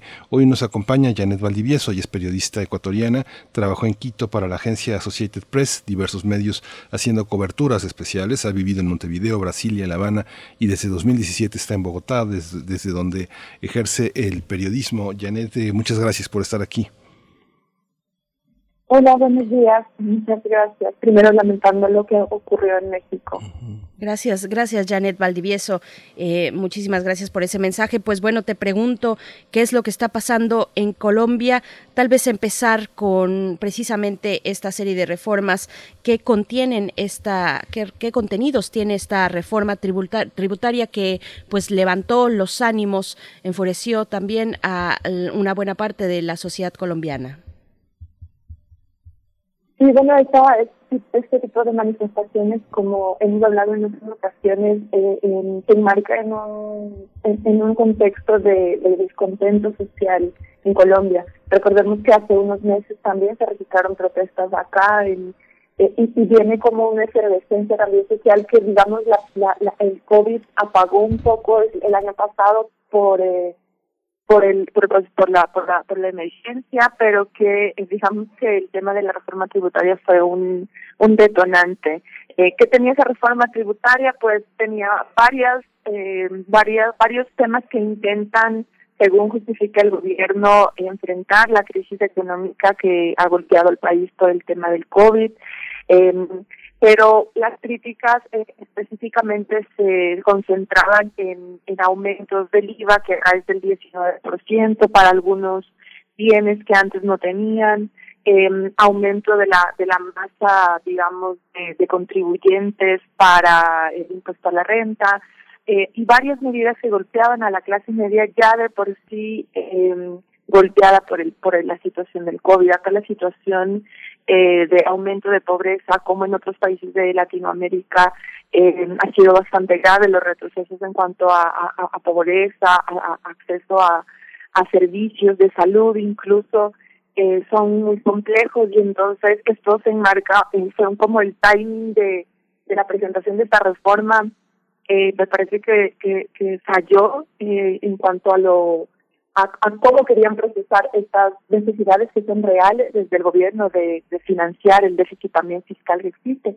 Pero no hubo consenso, esa esa esa, esa propuesta se presentó con medios de, de diálogo con sectores sociales, incluso políticos. Entonces hubo muchas críticas incluso del mismo partido de gobierno y eh, todo que fue sumando también a, pues, a este malestar contra el gobierno también eh, contra las fuerzas militares, las fuerzas policiales que también han sido acusadas desde antes de, esta- de estos marchas de, de abusos y, y, y otro tipo de conductas. Entonces, eh, eh, eh, se juntaron varias cosas e incluso pues el mismo sábado eh, que fueron las protestas masivas y incluso pacíficas, eh, al siguiente día al presidente le tocó dar marcha atrás y retirar el proyecto de reforma y aún así siguen las protestas porque como les digo, como la, la, la, el- la suma de, de todos estos malestares ha hecho que la gente se vuelque a las calles en varias ciudades naciones. Entonces, digamos que la reforma tributaria fue el inicio, pero no es el único punto que está en, en el tapete, ¿no? Janet, te pediría también que nos hables sobre la respuesta de las fuerzas eh, policíacas y, del orden en, eh, para hacer frente a estas protestas. Cuéntanos, por favor, dónde se encuentran los focos pues rojos frente a esta protesta, cuáles son las ciudades pues donde se han dado mm, los heridos e incluso los muertos. Estamos hablando de una situación pues muy compleja que atraviesa la sociedad colombiana. Sí, bueno, como tú mencionabas ahora, la Defensoría eh, ayer la noche actualizó las cifras hay, eh, oficialmente desde la Defensoría, que ha sido una entidad también criticada ahora porque tiene un nuevo defensor cercano al gobierno, entonces eh, eh, ha habido muchas cosas respecto al acompañamiento de esta oficina desde pues, con algunas protestas en el país, pero según sus cifras oficiales hay 19 personas fallecidas en diferentes partes del país pero eh, algunas organizaciones de derechos humanos también han venido haciendo seguimiento a esto, entonces también manejamos acá otras citas, de, por ejemplo, algunas organizaciones de derechos humanos y de seguimiento de los policiales, como la ONG Temblores, y ellos eh, tienen registradas 26 víctimas de violencia policial, ¿no? de homicidios eh, atribuidos a la fuerza pública. Todo eso se está verificando, pero ya hay una lista de nombres, hay casos incluso muy impactantes. Eh, por ejemplo, en la madrugada de ayer eh, hubo, había protestas locales y, hubo una transmisión en Instagram de un DJ allá en Cali y él estaba haciendo la transmisión en vivo y eh, había pues se veía todo el, la, la, el ataque de, la, de las fuerzas policiales en ese sector y se registró el homicidio de un joven Nicolás Guerrero eh, 26 años. Entonces todo fue vivo, todo fue visto por mucha gente. Creo que las última vez que había 80 mil situaciones de, Entonces también las redes sociales han servido para registrar muchas de estas muertes de jóvenes que están protestando y que eh, según los registros eh, es muy llamativo que estas muertes tienen que ver con disparos de bala en la cabeza, en el pecho, eh, de armas obviamente letales. Entonces, no solo son gases de lacrimógenos, hay muchas denuncias respecto a eh, ataques de la policía con, con armas de fuego. Eh, obviamente también hay otros casos de, de, violencia con golpes, con detenciones arbitrarias. Entonces el clima se ha, se ha, se ha ido caldeando mucho en ciudades específicamente, por ejemplo, el mayor número de víctimas está en Cali ahora, eh, pero en las noches hay muchas denuncias, los, digamos, los, los, los mecanismos de seguimiento de, los, de las organizaciones de derechos humanos eh, y de seguimiento a la protesta están colapsados y, y, porque hay muchísimas llamadas y, y, pedidos de ayuda, de qué hacer, de buscar a, personas detenidas y que están desaparecidas, eh, eh, sin saber dónde los llevaron detenidos. Entonces, hay muchas situaciones que se están registrando y cada día se suman como otros otros casos en otras zonas más pequeñas, en, en otras ciudades medianas, eh, pero eh, la, la, las protestas continúan y se han sumado otros sectores, por ejemplo, eh, tenemos información de que ahora la zona que rodea Bogotá también hay bloqueos de, de camiones, eh, en, Cali también hay, hay bloqueo de vías, de camioneros, eh, entonces igual de, de otros sectores que, hay muchos jóvenes, debemos decir que la efervescencia también, la exigencia, el malestar de toda esta situación social que se suma a este tema de la reforma tributaria, eh, no como sumado a otros sectores también. Eh, y también se han registrado algunas estigmatizaciones por parte de, de, de grupos, incluso hubo un hecho en, la, la, la semana pasada respecto a primo del presidente Salvador defendiendo la posibilidad de que, de que la fuerza pública se defienda y que tenga los armas necesarios para defenderse. De cual tuvo una, una versión de Twitter que, que, que señaló que por primera vez en este país, como lo hizo en un momento con, con el presidente Trump, de un tweet que incita a la violencia y que no pues, rompía las, violaba las reglas de Twitter, ¿no? Entonces, se han ido dando una serie de hechos que muestran eh, el nivel de violencia también que se está registrando desde la primera vez, eh, tampoco en el último de, de abuso policial. Así es, Janet Valdivieso, tenemos un poco de dificultad para escucharte con total claridad, así es que vamos a regresarte con la producción del programa para que podamos restablecer esta comunicación y poder escuchar lo que estás comentando, que finalmente, bueno, es fundamental voltear a ver a Colombia en estos momentos con estas protestas, unas eh, protestas que se dan en el contexto de una propuesta de reforma tributaria, una reforma tributaria, pues en un momento de, de pandemia pandemia que ha levantado pues ámpula en muchos grupos de la sociedad. Se cuentan, hay también que, que, que seguir la pista a la decisión de sacar al ejército a las calles, porque no solamente es, son las policías, sino también el ejército los que están pues en esta coordinación para hacer frente a las manifestaciones y a las protestas y que hasta el momento se cuentan al menos 19 personas fallecidas y más de 800 heridos según el informe que dio la Defensoría del Pueblo. La Defensoría del Pueblo este lunes, el día de ayer, eh, se dijo que, bueno, pues estas, estas cifras y que podrían, y, que hay además mm, muchos heridos, eh, entre 846 heridos, de ellos incluidos 306 civiles, en fin, está rondando la cifra de los 800 heridos en distintas eh, ciudades de las principales ciudades eh, como lo son Cali, Medellín, la misma Bogotá, pero bueno, eh, estamos a la espera de que en cualquier momento regrese con nosotros Janet Valdivieso. Eh, Miguel Ángel Quemain. Sí, es, eh, es, era, era de esperarse, no era de esperarse que cualquier elemento en la sociedad colombiana generara todo esto, toda esta situación. Fíjate que justamente vamos a tener esta semana a dos documentalistas finlandeses, a Jussi Razas, que hicieron un gran documental sobre Colombia fue nuestra, es una radiografía de la sociedad colombiana, de la pobreza, de la injusticia, de la inconformidad. Es, es algo que se extiende a todo el país, en las carreteras, en los bohíos, en, en todas partes. Así que, este, bueno, es, tenemos esta Colombia. Parece que ya está, está, sí. está lista la eh, comunicación. Janet Valdivieso, ¿nos escuchas? Mm. No. Se fue, se nos fue. Bueno, vamos a intentar de nuevo, lástima, lástima, pero bueno, vamos a hacerlo rápidamente para que podamos eh, tener esta conversación con Janet Valdivieso que nos comenta precisamente desde Bogotá, donde eh, ella vive y donde es periodista freelance, que también sería muy interesante saber por parte, por medio de Janet Valdivieso, cómo, cuáles son los matices de la, de la protesta, porque mm, lo que yo he escuchado en distintos especialistas es que la protesta, la protesta, por ejemplo, la protesta social, por supuesto, la protesta de izquierda, no, no tiene una historia de ser muy bien recibida por el resto de la sociedad en, en Colombia como, como un derecho, como un derecho democrático, pero al parecer las cosas van cambiando, al parecer las personas ya con las protestas anteriores, no solamente estas, sino las que ya nos comentaba Janet Valdivieso y que hemos visto en otras ocasiones, pues al parecer la protesta va ganando, va ganando poco a poco las voluntades y de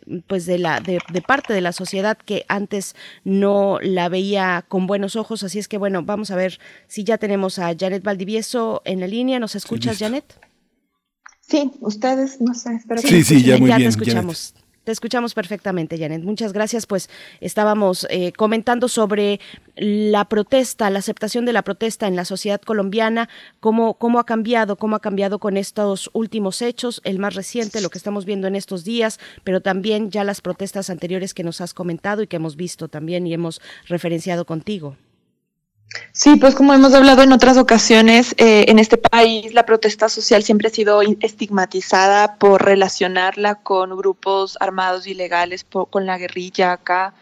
Eh, recordemos que acá hubo un proceso de, de, firma de un acuerdo de paz para en el que la, la, las FARC se desarmaron. Eso se, se, fue un acuerdo que se firmó en el 2016 y que, eh, aunque ha habido muchas críticas con el cumplimiento de ese acuerdo por parte del gobierno, pues permitió también que la gente pues salga y, y, y, exprese su malestar sin que, sin que tenga que pesar sobre esa persona el, el, el estigma de, de, ser guerrillero, ¿no? Aunque todavía ocurre, porque lastimosamente las autoridades parece que, que siguen con ese mismo, con ese mismo libreto y siguen denunciando. Lastimosamente no hemos podido recolectar ahorita pruebas de, de, de esas, de esas denuncias. El, ministro de Defensa y desde el Ministerio de Defensa eh, siguen mmm, justificando algunas acciones porque dicen que hay grupos disidentes de las FARC que no se unieron al acuerdo de paz o del ELN, organizaciones criminales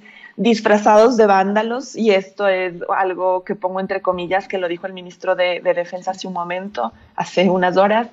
Eh, entonces todavía, todavía se, recurre a ese tipo de explicaciones. La, la protesta anterior también, pues como ha habido también situaciones de vandalismo y de infiltrados en las protestas que causan también eh, daños a la propiedad y a los bienes públicos.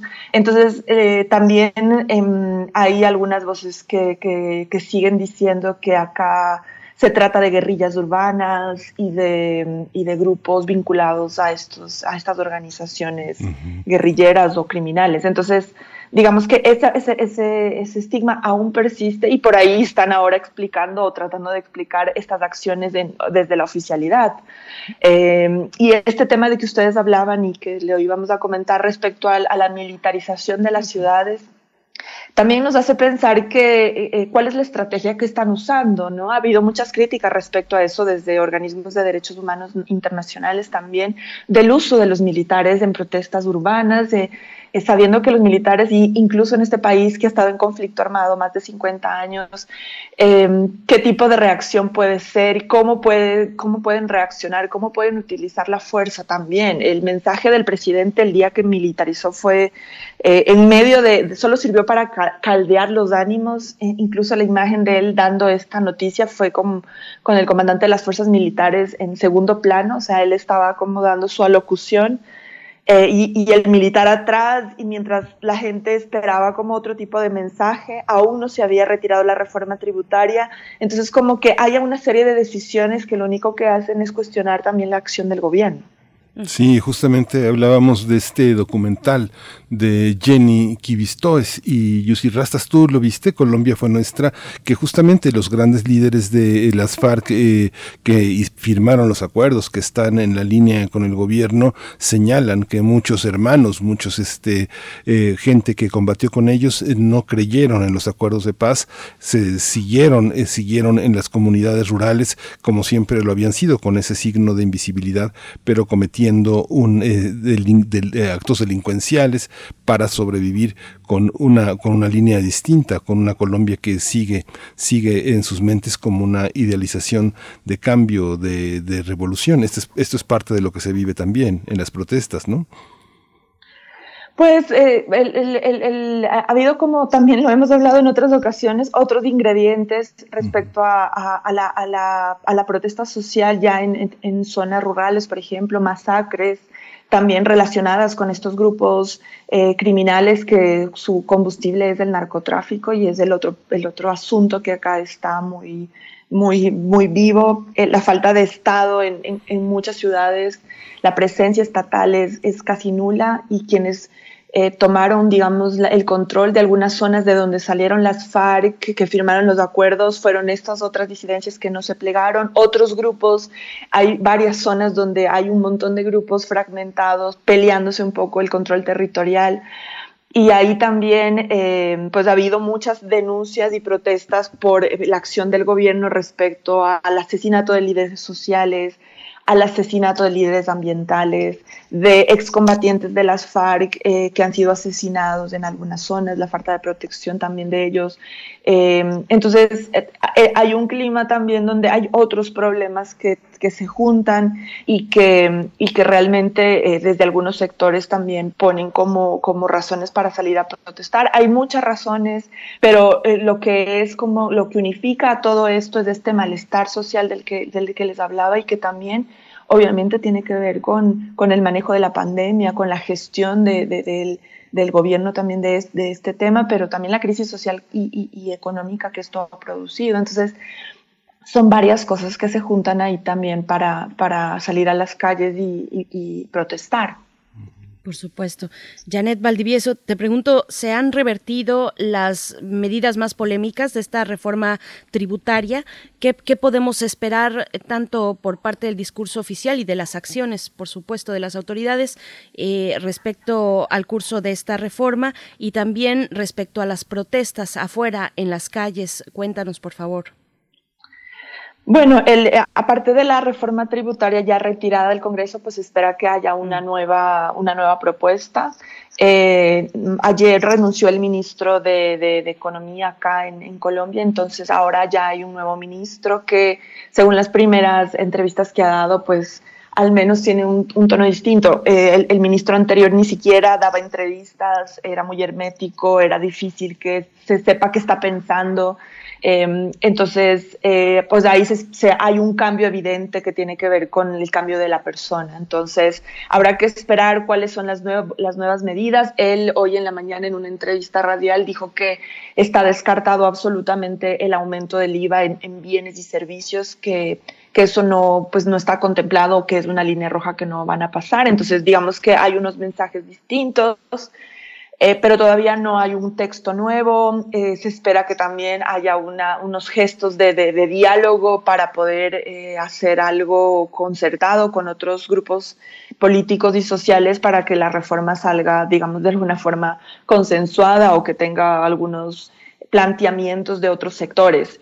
Eh, entonces, eh, eso está todavía en, en, veremos, digamos, no hay, una, no hay un texto nuevo, recién se posicionó pues el, el nuevo ministro eh, ayer, entonces ese es un cambio también eh, en el gobierno.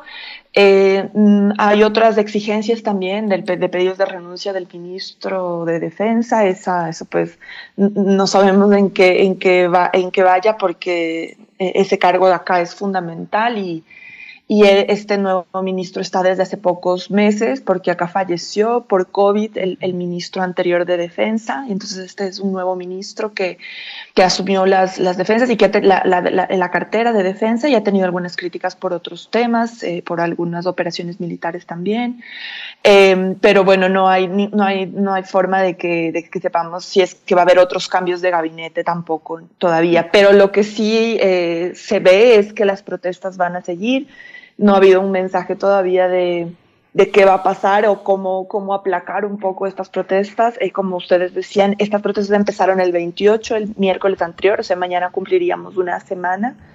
Eh, y la gente sigue saliendo a las calles y también eh, los, los hechos de violencia también se, está, se siguen registrando. Hay, pues ahorita todavía no sabemos, pero las madrugadas se han vuelto como escenarios de mucha incertidumbre y violencia, entonces recién se están como recolectando las, las, informaciones de qué ocurrió en la, en la madrugada y en la noche de, en la madrugada de hoy y la noche de ayer. Entonces, eh, los militares también siguen en las calles en algunas ciudades y las denuncias de abusos, incluso eh, la, la, una misión de la ONU que estuvo en Cali eh, ayer denunció eh, hoy eh, a través de la, de la, cuenta de Twitter de la Organización de las Naciones Unidas de Derechos Humanos en Colombia eh, una serie de, de, de conductas de, de, miembros de una comisión de seguimiento que estaba allá, que incluida la ONU. pero otros miembros de esa comisión, la, la ONU denuncia que recibieron amenazas y agresiones e incluso disparos por parte de los policías.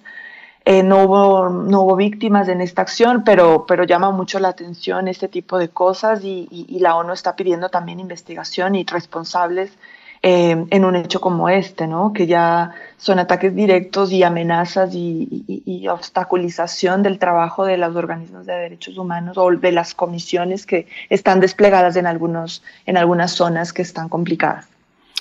Pues muchísimas gracias, Janet Valdivieso. Sigue la mecha, sigue la mecha prendida. Eh, hay, hay, algo que la retrasa, pero eh, sigue, seguiremos, seguiremos al pie eh, de la atención que nos merece Colombia.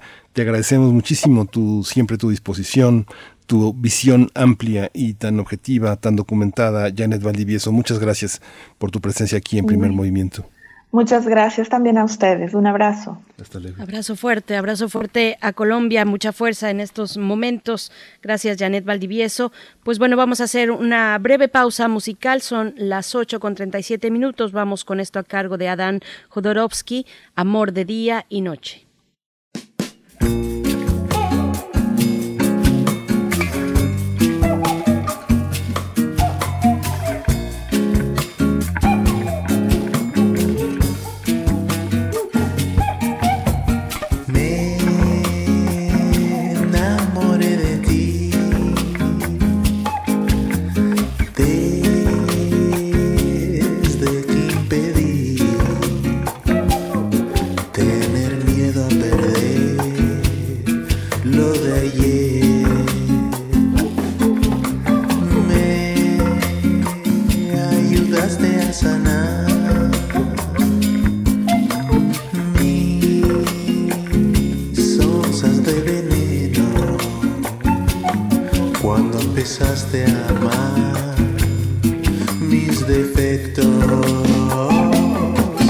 Amor de día y noche que no deja de gustarme.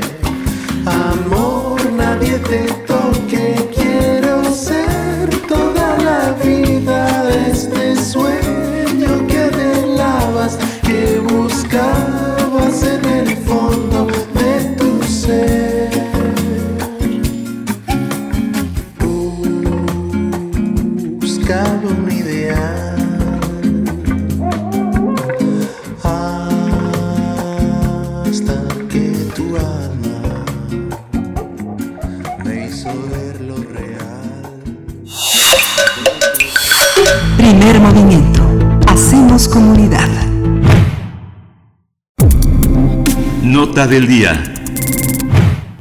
La decisión del Congreso salvadoreño, dominado por el partido Nuevas Ideas, del presidente Nayib Bukele, de destituir a los magistrados de la Sala de lo Constitucional de la Corte Suprema y al fiscal general, elevó al máximo las preocupaciones eh, a nivel local e internacional. Y es que la nueva Asamblea Legislativa removió a los cinco magistrados con los respectivos suplentes y designó de inmediato a sus re re reemplazantes, a los que juramentó sin contratiempos. Además, destituyó al fiscal general Raúl Melara y nombró en su lugar al abogado Rodolfo Antonio Delgado. Horas después de la decisión de los diputados, el abogado Aldo Cader Camilot, uno de los magistrados destituidos, publicó en redes sociales una carta de renuncia en la que asegura que jamás ha estado vinculado ni ha respondido nunca a intereses de ningún partido político o de algún poder económico. Resguardados por la Policía Nacional Civil, los nuevos magistrados tomaron posesión de sus cargos, al igual que el nuevo fiscal, en una medida que fue rechazada y generó la preocupación de organizaciones de la sociedad civil y la comunidad internacional. El secretario de Estado estadounidense Anthony Blinken se comunicó telefónicamente con Bukele para expresarle la gran preocupación del gobierno del presidente Joe Biden por la remoción de los magistrados y del máximo fiscal de la nación. Realizaremos un análisis de la destitución de los magistrados de la Suprema Corte de Justicia de El Salvador, así como del fiscal general por parte de la Asamblea Legislativa, dominada por el partido del presidente Nayib Bukele. Este día nos acompaña a través de la línea el doctor Mario Vázquez Olivera, investigador del CIALC de la UNAM, coordinador del Seminario de Estudios sobre Centroamérica de dicha dependencia. Doctor Mario Vázquez Olivera, gracias por estar con nosotros esta mañana. Bienvenido. Hola, buenos días. Hola, buenos días, eh, Mario Vázquez Olivera. Parece que Nayib Bukele está moviendo a, a, la fuerza a los que en el origen de su gobierno han sido sus principales obstáculos. Esto es, eh, ¿qué, ¿qué, significa esto en un país tan complejo, tan frágil como El Salvador? Uy, pues sí, es este, es una situación que sorprendió a propios y extraños, ¿no? Con, con esta remoción de los magistrados y del fiscal. en mi opinión, esta es la expresión quizá culminante de la crisis del sistema de partidos que existe en ese país o que había existido hasta pues precisamente la elección del presidente Bukele hace un par de años, ¿no? Eh, los El Salvador después de la guerra civil había estado gobernado primero un largo periodo por la el partido de la extrema derecha, luego estuvo gobernado 10 años por la izquierda. Eh, y en ambos periodos estos partidos estuvieron confrontados y eh, al final no lograron los propósitos que, que tenían los acuerdos de paz de 1992 de reconstruir el país, generar eh, condiciones de bienestar y eh, un sistema político estable, ¿no? Eh, al final, los problemas del país, la violencia, la crisis económica permanente, el desacuerdo entre grupos de, de poder, la emergencia de nuevos grupos de poder eh, alternativos, me refiero a grupos de capital importantes, eh, pues vino a dar el traste con el, el propio sistema. Eh, la llegada de Bukele a la presidencia ya fue una como un, aviso, una, un momento ya de ruptura del sistema eh, imperante. Y la siguiente elección esta reciente eh, pues ya es el es ya la cómo podemos decir la lápida no la mayoría que obtuvo el partido de Bukele, ya no el presidente, sino el partido, eh, que es un partido nuevo, bastante improvisado, eh, es abrumadora. Tiene eh, 64 votos, ¿no? De, de 84 en la asamblea, entonces puede hacer prácticamente lo que quiera en términos de, de, de manejo de, de, de la asamblea y de inmediato emprendió una reestructuración del, del otro poder que no tenía bajo su control, que es el poder judicial, ¿verdad? Así que con esto se consolida el proyecto de del presidente Bukele, de que, que además amaga con hacer cambios constitucionales que le permitan prolongar su mandato, eh, tal vez por medio de una reelección o, o por lo menos la consolidación de su partido en el poder de, de aquí a bastantes años en adelante. Precisamente esa es una cuestión importante porque es la Asamblea Legislativa la que eh, pues decide la destitución de estos magistrados, por supuesto, como lo es eh, también, como lo sería en nuestro país, tienen esas facultades, así también como del fiscal general. Eh, ¿cómo, ¿Cómo se ve el partido, en, el partido de Bukele al interior? ¿Hay homogeneidad? ¿Hay apoyo completo hacia Bukele? ¿O podemos ver tal vez algunas facciones que no estén tan, que no vean con los mejores ojos lo que está pasando en estos momentos?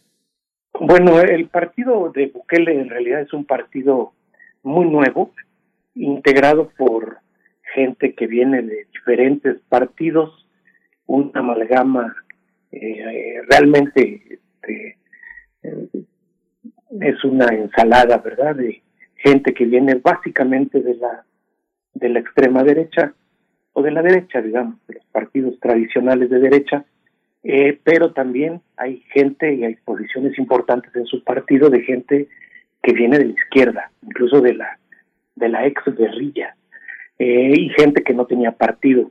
Es también un partido que eh, ha sabido conectar muy bien con población joven y con población que ha sido eh, marginada y, que no ha sido beneficiada eh, durante muchos, muchos años eh, por los otros partidos, ¿verdad? Este, esto es gente decepcionada, podemos decirlo así, con el sistema político, porque no ha visto beneficios concretos en su vida. Entonces, el, en realidad el partido todavía es nuevo, están bastante cohesionados en torno a Bukele. Esta medida de fue audaz, sin duda, y es como una prueba de la fortaleza que tiene actualmente el partido. no se descarta, sin embargo, que a, futuro surjan eh, divisiones, ¿verdad? Sería muy normal dentro de todo partido, pero por lo pronto han actuado de manera bastante cohesionada. Es curioso porque este si, si uno conversa con la gente, con la gente salvadoreña, y justamente como dice, este, con la gente joven, el clima de seguridad ha crecido. las oportunidades para eh, mucha de la gente que regresó de Estados Unidos a El Salvador por el tema de la pandemia para confinarse con sus familiares, fue también un tema que eh, en, el que Bukele ha puesto atención porque ha recibido un creciente apoyo de personas que consideran que quienes han gobernado han gobernado para sus propios intereses. Y yo no sé si es como una especie de ola de una especie de ola de resentimiento hacia estos eh, viejos eh, emperadores en El Salvador, pero mucha gente lo ve con beneplácito, profesionistas, gente que invierte, gente que había estado muy a la sombra de esta narrativa sobre la inseguridad de los que proveen los marginados, los maras, la gente sin oficio, esta ruralidad tan amenazante en El Salvador. Esta parte, eh, ¿cómo, la, ¿cómo la percibes? Sí, es, tal cual, ¿no? O sea, hay, hay un grandísimo sector de, de la población que eh, de veras que tenía, que ya, ya había perdido toda esperanza en los, en los partidos políticos eh, que ellos les llaman los tradicionales, pues en realidad no son tan tradicionales, no digamos, los partidos políticos que mantenían el sistema, el sistema político en El Salvador a partir de los acuerdos de paz tenía como base un eh, un bipartidismo de facto. Había otros partidos chiquitos, pero básicamente eran dos grandes partidos los que estaban y, y alternándose en, alcaldías, en, en los escaños de la Asamblea Legislativa y en la presidencia. Eh, pero esto se quebró, ¿verdad? La, eh, los dos partidos se desfondaron, perdieron una enorme cantidad de bases, perdieron votantes y eh, pues sí, esto nutrió a la candidatura de Bukele. Eh, Bukele es interesante porque él tiene raíces en, en ambos lados, tiene una raíz de en el lado de la derecha, él es un empresario este, y tiene relaciones muy importantes en esas esferas de la alta empresa, y pero por otra parte él fue militante también de, bueno, fue, de hecho fue alcalde eh, por el partido de la de la ex guerrilla, el SMLN, entonces es una persona con una un perfil totalmente sui generis, ¿verdad? En, un contexto eh, polarizado, eh, aparece como una tercera opción, captura las simpatías de la gente decepcionada que se ve que son que es la mayoría de los votantes y de hecho goza con una eh, por un lado goza con una simpatía muy grande todavía de, de, de, su, de sus bases, pero también hay que tomar en cuenta que es un país, El Salvador, que donde actualmente hay una gran indiferencia a lo político, es decir, a la gente le, eh, me refiero a las grandes mayorías y a la gente de, de, la calle, ¿no? Le importa muy poco, ¿verdad? ¿Quién es el fiscal? Y, y si nombraron a los ministros de la Corte en apego al procedimiento constitucional estrictamente o no. La, la verdad es que a la gente, eh, la gente está distanciada de esa clase política eh, por sus condiciones de vida, ¿no? Eh, la gente que vive eh, eh, al día y, como dices, enfrentando situaciones de sobrevivencia en, en circunstancias muy difíciles, ¿no? De, de violencia, de, de este asunto del control territorial que tienen las pandillas y la precariedad económica generalizada. Entonces, a la gente del común estos asuntos este es lo de menos, ¿no? Quienes han reaccionado de manera muy enérgica son, desde luego, sectores involucrados en la actividad política o eh, universitarios o, desde luego, gente de los partidos eh, eh, opositores. Y en ese sentido se ha, se ha formado un, una, digamos, un movimiento contrario a estas medidas del presidente Bukele que significativamente o extraordinariamente congrega desde gente de la propia extrema derecha, de la, los gremios empresariales, que siempre han tenido una actitud política recalcitrante, hasta gentes de la, de la izquierda. eh, la intelectualidad, las universidades, etcétera. Es un abanico amplio con el que se enfrenta Bukele, pero sin duda eh, minoritario.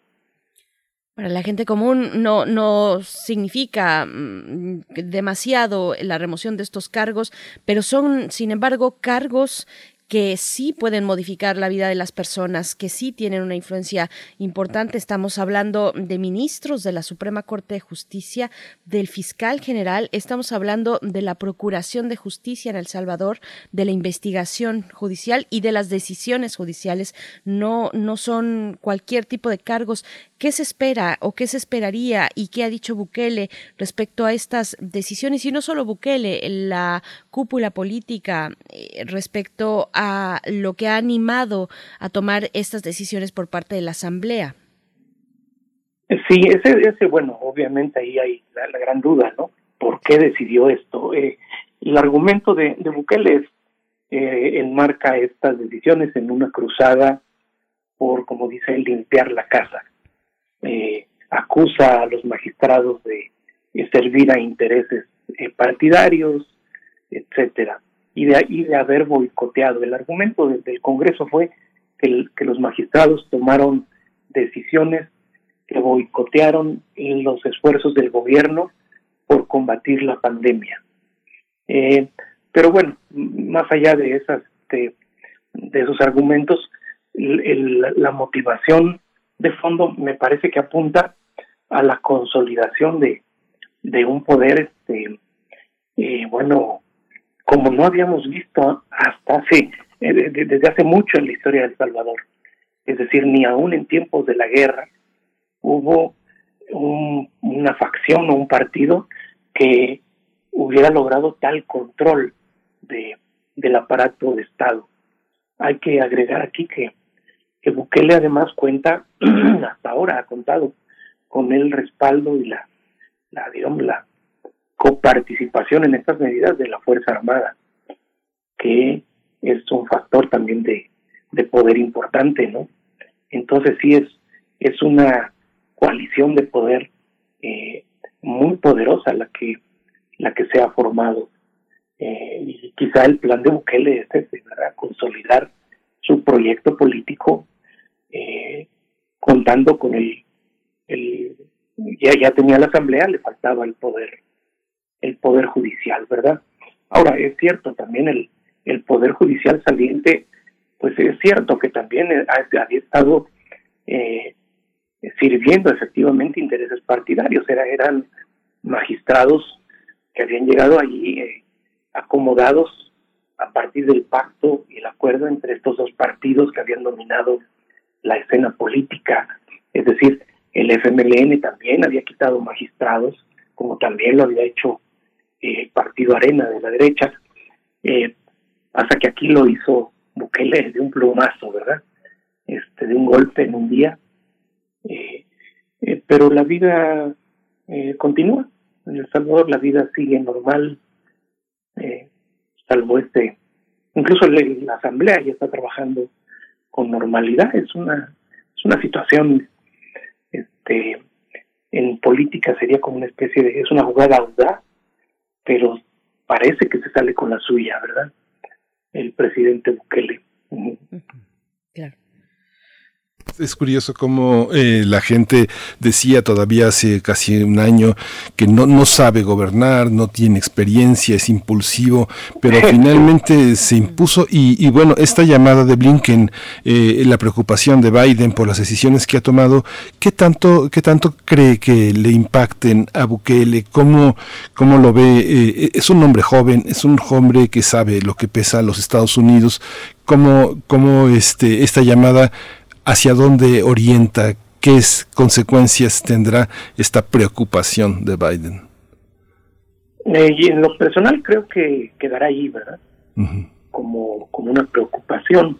En realidad, eh, la política de Biden hacia Centroamérica todavía no la vemos con claridad, ¿verdad? Eh, Estados Unidos eh, con Trump tuvo una retirada relativa de Centroamérica, dejó de de preocuparse demasiado por, por los asuntos eh, internos, ¿verdad? Eh, me refiero a que, por ejemplo, en Guatemala tenía una, eh, tuvo una, el gobierno de, Obama tuvo una participación muy importante en, la persecución a la corrupción. y con Trump esto se retiró y en El Salvador no, no ha habido un interés demasiado grande en, meterse de lleno. ¿Sabe qué pasa? Que eso a Estados Unidos le cuesta mucho dinero.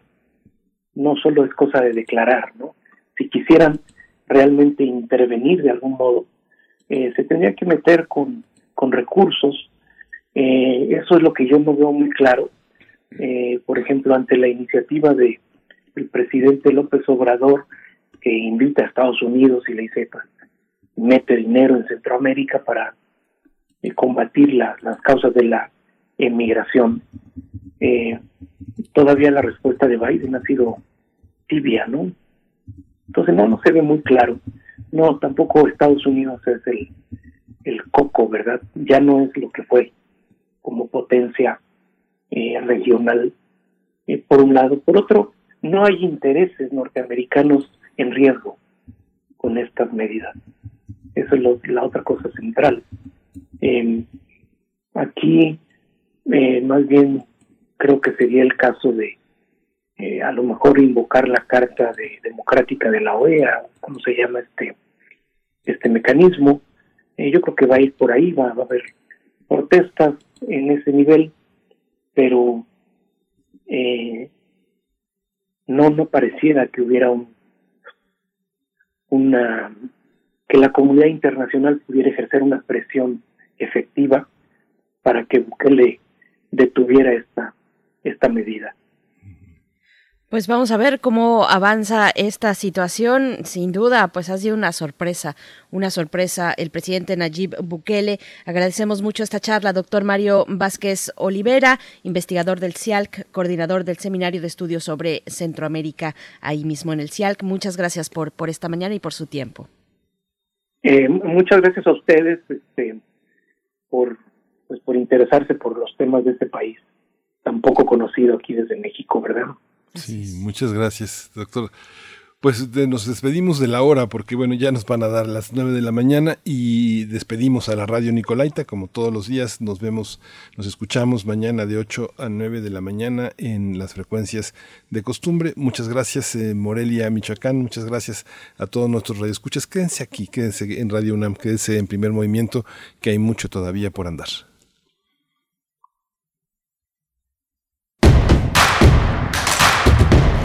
Síguenos en redes sociales. Encuéntranos en Facebook como Primer Movimiento y en Twitter como arroba PMovimiento. Hagamos comunidad.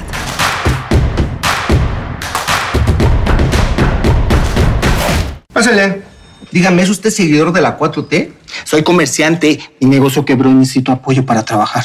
¿Trabajar? Por eso no le podemos ayudar aquí, señor. Siguiente. Que no te hagan güey. Con el programa económico Fénix CDMX promoveremos la reactivación económica de la Ciudad de México, apoyando empresas que hayan conservado y aumenten puestos de trabajo, que promuevan la incorporación de jóvenes y se certifiquen en igualdad salarial. Cambiemos. La Ciudad de México te necesita. Vota PAN. Mi ciudad ya está en movimiento.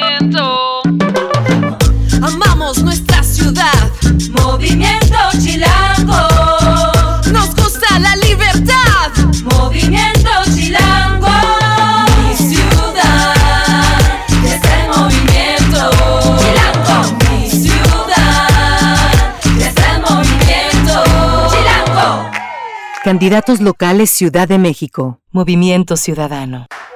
Hashtag Juntos por el Planeta. Hashtag todos los derechos para todas las personas. Hashtag Nos y Nosotras. Hashtag paridad de género. Hashtag por una sociedad solidaria e inclusiva. Haz que tu voz escuche. Participa. Toma tu cubrebocas y sal a votar. Elige a quien te representa. Este 6 de junio, hashtag mi voto sale y vale. INE.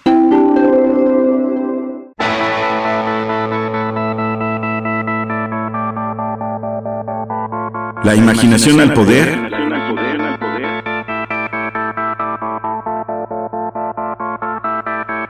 Cuando el rock dominaba el mundo. Todos los viernes a las 18.45 horas por esta estación. 96.1 TFM. Radio UNAM. Experiencia sonora. ¿Dónde la dejé? Justo ahora que son las elecciones más grandes de la historia y que como la mayoría decidí salir a votar. ¿Dónde la dejé? ¿Ma? Ah, hija, extravié mi INE y no sé qué hacer. Tranquila, aún estás a tiempo de sacar una reimpresión idéntica. Es muy sencillo. Puedes hacerlo hasta el 25 de mayo. ¡Qué alivio! ¡Mi cubrebocas! ¿Ma? Voy por mi reimpresión y el 6 de junio voto. Tienes hasta el 25 de mayo. El 6 de junio, el voto sale y vale. INE. Hoy las y los mexicanos tienen dos opciones. El partido en el gobierno que prometía esperanza, crecimiento y estabilidad, pero solo miente. O ser parte del equipo que se unió para defender a México de la destrucción de Morena. No tires tu voto a la basura. Úsalo para detener la destrucción de México. Vota por la coalición. Va por México. Ponle un alto a Morena y a la destrucción de México. Vota PRI. Candidatos a diputados federales de la coalición Va por México. Lili Lizama, Mérida, Yucatán. Mi hermana se contagió con COVID. Necesitábamos un respirador. Ya no sabíamos qué hacer. Gracias al gobierno del PAN pudimos ingresar a mi hermana en un hospital y lograron salvarla. Los estados y alcaldías gobernados por el PAN hicieron todo lo que el gobierno de Morena no hizo, reaccionar rápido y de forma responsable en la pandemia. Cambiemos, México nos necesita a todos. Vota por las y los candidatos a diputados federales del PAN. Alrededor de un tema siempre habrá muchas cosas que decir. Quizá haya tantos puntos de vista como personas en el mundo. Únete a la revista de la universidad donde convergen las ideas. Jueves a las 16 horas, después del corte informativo. Disentir para comprender. Radio UNAM, Experiencia Sonora.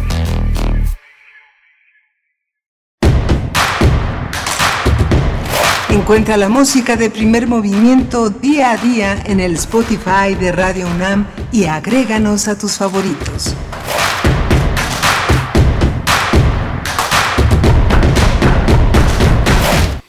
Hola, buenos días. eh, bienvenidos a Primer Movimiento. Son las 9 de la mañana con cuatro minutos de este martes 4 de mayo, un martes eh, triste para la Ciudad de México, donde muchas personas de la línea 12 han perdido muchas cosas, la movilidad entre ellas, pero muchas vidas, muchos, eh, muchas personas lastimadas. Estamos aquí en Primer Movimiento con este, con esta, con esta sombra, pero con muchísimo entusiasmo de seguir con ustedes, de escuchar, de atender a sus comentarios. Está Frida Saldívar en la producción ejecutiva, está Violeta Berber en la asistencia de producción y está Socorro Montes piloteando esta, esta nave que no es de Eneas, pero es la de Radio UNAM, que está en Adolfo Prieto 133. Estamos, eh, Berenice Camacho, buenos días, aquí en Primer Movimiento. Muy buenos días, Miguel Ángel Quemain, qué gusto saludarte, saludar a todo el equipo, enviar nuestros saludos también a quienes nos escuchan en redes sociales y a aquellos también que participan en redes sociales, toda una gran comunidad en este en torno a esta radio universitaria, a este esfuerzo matutino de Radio UNAM. Tendremos, bueno, venimos de, de una hora muy interesante por eh, pasando por Latinoamérica, Colombia y sus protestas ante la reforma tributaria que ya se bajó, que ya, disculpen, que ya pues está en otro momento, no sabemos en cuál, eh, pero finalmente las protestas permanecen, eh, pues es una larga historia la que anima estas protestas, no solamente la reforma tributaria, así es que bueno, muy interesante la charla que tuvimos con Janet Valdivieso y también El Salvador, Miguel Ángel El Salvador, el poder de Bukele, de Nayib Bukele, ¿quién lo diría? Mm, a, a pocos no, no, recuerdo exactamente cuánto lleva en su gobierno, pero no lleva demasiado y es una de las figuras conocidas como eh, outsiders de la política un poco eh, y bueno, que, que, ha acumulado un poder muy importante en El Salvador y que tiene también una aceptación popular relevante. Así es que, bueno, esta decisión de la Asamblea en El Salvador de remover a eh, puestos tan importantes como magistrados de la Suprema Corte o el mismo fiscal general pues bueno, eso es lo que nos eh, antecedió en, el, eh, en, estas eh, serie de reflexiones que compartimos con, con ustedes cada mañana, Colombia y El Salvador, Miguel Ángel. Sí, bueno, es una, es una idea que muy interesante la participación de Mario Vázquez Olivera. Eh, Estados Unidos ha dejado de preocuparse por, por este corredor que llamaban desde el reganismo el corredor de la revolución. Centroamérica era esa preocupación todavía en un mundo bipolar con el conflicto este-oeste. Hoy Centroamérica es más un lugar de inversiones, es un lugar de negocios, es, el lugar que Estados Unidos acostumbraba, eh, el de la docilidad, el de los empresarios que llegan y los eh, salvadoreños se quitan la gorra, saludan con la voz, a, con la mirada baja. Eh, ha cambiado, ha cambiado la sociedad, la Mara ese ya, ya está fuera de esta narrativa de son los malos, hay muchos maras, mucha gente con sus tatuajes en la cara que trabajan, que tratan de salir adelante.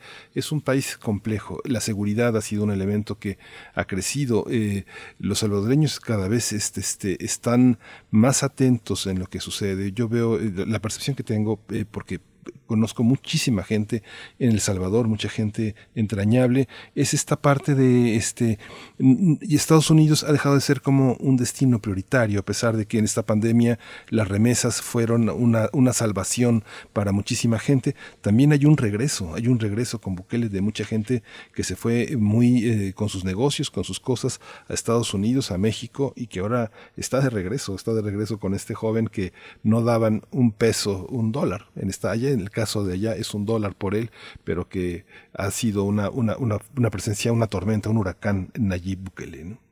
Por supuesto, y bueno, es que también en Estados Unidos, como parte de la pandemia, como en cualquier otro lugar mm, del mundo, eh, pues muchos negocios se desactivaron, aunque la industria de la, de la construcción no, no paró, no se detuvo como otros sectores eh, productivos, y, ahí en la industria de la producción es donde se encuentran y encontramos muchos trabajadores centroamericanos, mexicanos también. Así es que, bueno, sí, esta cuestión de las remesas, interesante, hay que darle una revisión. Eh, querido Miguel Ángel, una revisión a las remesas a estos momentos, en medio de estos momentos mm, de pandemia, como, como ya lo mencionas. ¿no? Fíjate que hay un, hay un periodista, eh, un periodista muy destacado, ha trabajado muchísimo por su cuenta, es un hombre muy independiente, tiene sus propios eh, medios de conectarse, sobre todo con periodistas, eh, periodistas extranjeros. Él trabaja desde México. Él desde 2010 hizo una cobertura extraordinaria, verdaderamente importante sobre la línea 12 del metro. Él, este, ahora que está esta, esta situación, en los trabajos que él hizo de una manera muy modesta, muy de, seguimiento, ahora son importantes, señala eh, este, desde Marcelo Ebrard hasta eh, eh, Mancera, que Mancera pues prácticamente le puso la estocada a toda esta omisión en cuanto a lo que Pasos señala las curvas 11 y 12, que son los, las líneas que se había señalado Joel Ortega señala eh, Francisco Pasos que había señalado toda esta necesidad de mantenimiento. Al final la línea 12 no se tiró como se había señalado, pero sí se cerró en 11 de sus 20 estaciones. Ese desgaste ondulatorio del que eh, hablaremos también yo creo esta semana aquí en primer movimiento se contagió a toda la línea y ha sido toda una medida que, este, que también el gobierno de Mancera marcó con la línea de este que, que cruza todo Ignacio Zaragoza de Pantitlán a Los Reyes, que está prácticamente inutilizable. Todo, todo este circuito eh, se, transita con eh, autobuses, así que es un metro también que puso en riesgo la vida de mucha gente. Afortunadamente es un a nivel de piso, pero es otra, es otra de las herencias también de esta de esta administración que privilegió el dinero por encima de la gente y que la palabra dice pasos la palabra mantenimiento no parece que no no existe en el actual en la actual administración de la Ciudad de México que es una palabra que tendría que estar por enfrente por delante en una sociedad que pues que se transporta fundamentalmente a través de estas líneas. Así es, completamente. Pues bueno, esperaremos a ver cómo se conjunta, quienes conjuntan una investigación eh, suficiente eh, y que vaya más allá en, en este eh, para esclarecer lo que vimos ayer por la noche en Ciudad de México en la línea 12 del metro. Pues algunos hablan de que tendría que ser una investigación que, que tuviera elementos independientes, por supuesto, al gobierno. Vamos a ver esa parte es fundamental para poder esclarecer los hechos del día de ayer. Y vamos también ya en este momento, bueno, a punto de que llegue la poesía necesaria en otros temas, la poesía necesaria en la voz y en la selección de Miguel Ángel Quemain. Después tendremos eh, en nuestra mesa del día, bueno, la conmemoración del centenario luctuoso de Ramón López Velarde y lo que significa también el siguiente ciclo del Colegio Nacional que retoma precisamente la muerte de López Velarde y también la cultura y la revolución a 100 años de la fundación de la Secretaría de Educación Pública. Bueno, son los temas que, que trae para mayo el Colegio Nacional y estaremos en una conversación muy interesante. Nos acompañará el doctor Vicente Quirarte, poeta e investigador del Instituto de Investigaciones Bibliográficas de la UNAM, integrante del Colegio Nacional, también con Marco Antonio Campos, cronista, ensayista, narrador, poeta y traductor, y, nos acompañará también en esta misma charla Juan Villoro, escritor y periodista, miembro también del Colegio Nacional. Así es que bueno, para que todo esto ocurra, vamos, si estás listo, Miguel Ángel, con la poesía. Vamos. Primer movimiento. Hacemos comunidad. Es hora de Poesía Necesaria. En eh, material de lectura de la UNAM, eh, el número 49 está dedicado a Ramón López Velarde y la introducción, el estudio es de Hugo Gutiérrez Vega, otro gran poeta que pone eh, los puntos sobre las IES, como se suele decir, para mostrar a un López Velarde insuficientemente leído. hace una selección de su poesía, del cual tomo un poema que sea para bien y lo vamos a acompañar con el lunfardo de Astor Piazzolla. No es gratuito que esté Piazzolla aquí porque, bueno, Borges eh, valoró muchísimo a López Velarde, pero no lo, no lo valoró por encima de Lugones. Es algo que finalmente argentino, hasta el tuétano Borges privilegió, como ahora nuestros grandes ensayistas a López Velarde. Dice eh, López Velarde, que sea para bien. Ya no puedo dudar, diste muerte a mi cándida niñez, toda olorosa sacristía, y también diste muerte al liviano chacal de mi cartuja, que sea para bien. Ya no puedo dudar, consumaste el prodigio de, sin hacerme daño, sustituir mi agua clara con un licor de uvas, y yo bebo el licor que tu mano me depara. Me revelas la síntesis de mi propio zodiaco, el león y la virgen, y mis ojos te ven apretar los dedos como unas de centellas, éxtasis y placeres que sea para bien. Tu palidez denuncia que en tu rostro se ha posado el incendio y ha corrido la lava, día último de marzo, emoción, aves, sol. Tu palidez volcánica me agrava. ¿Ganaste ese prodigio de pálida vehemencia al huir con un viento de ceniza de una ciudad en llamas? ¿O hiciste penitencia revolcándote encima del desierto? ¿O quizá te quedaste dormida en la vertiente de un volcán y la lava corrió sobre tu boca y calcinó tu frente? Oh, tu reveladora, que traes un sabor cabal para mi vida y la entusiasmas. Tu triunfo es sobre un motín de satirezas y un coro plañidero de fantasmas. Yo estoy en la vertiente de tu rostro, esperando las lavas repentinas que me den un fulgurante goce. Tu victorial y pálido prestigio ya me invade. Que sea para bien.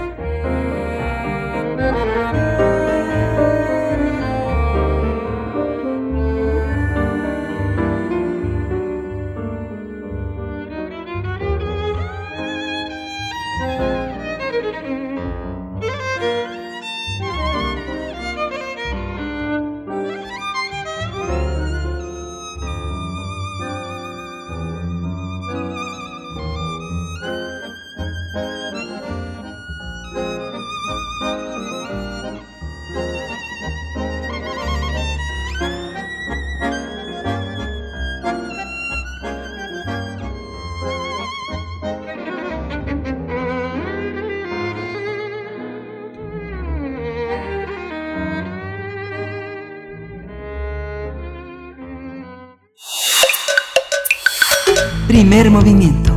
Hacemos comunidad. La mesa del día. Ramón López Velarde nació el 15 de junio de 1988 y murió el 19 de junio de 1921. Es uno de los grandes, grandes, grandes poetas de la literatura mexicana. Su obra colocó a México en la antesala de la vanguardia poética. La escritura de López Velarde se caracteriza por estar llena de imágenes y de un lenguaje que se renueva constantemente. Los temas de su poesía revelan la religiosidad y el erotismo. Su poema más famoso, La suave patria, en vida publicó dos libros, La sangre devota de 1916, Zozobra de 1919.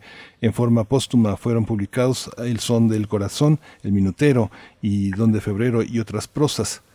En 1971, José Luis Martínez reunió sus escritos públicos entre poemas, crónicas, relatos y ensayos. Vamos a conversar sobre el centenario luctuoso del poeta Ramón López Velarde. Nos acompañan mm, dos invitados a través de la línea. Yo, por mi parte, voy a presentar al doctor Vicente Quirarte, poeta, investigador del Instituto de Investigaciones Bibliográficas de la UNAM, integrante del Colegio Nacional. Doctor Vicente Quirarte. Vicente Quirarte, querido, ¿cómo estás? Hola, ¿qué tal? ¿Qué tal? Muy buenos días. Gracias por la invitación. Muchas gracias, eh, Vicente Quirarte. Al Eh, por mi contrario. parte, gracias. Eh, Presento a Marco Antonio Campos, eh, cronista, ensayista, narrador, poeta y traductor imprescindible. Marco Antonio, muchas gracias por estar en esta mañana aquí en Primer Movimiento. Eh, muy contento de estar con ustedes y con mi amigo Vicente Guirarte. Gracias, Marco. Gracias, gracias a ambos.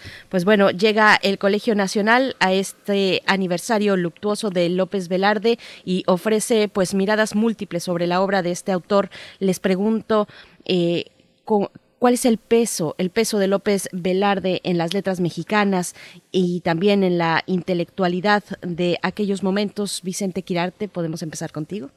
Mu- muchas gracias. Bueno, ya ustedes lo dijeron en su excelente introducción.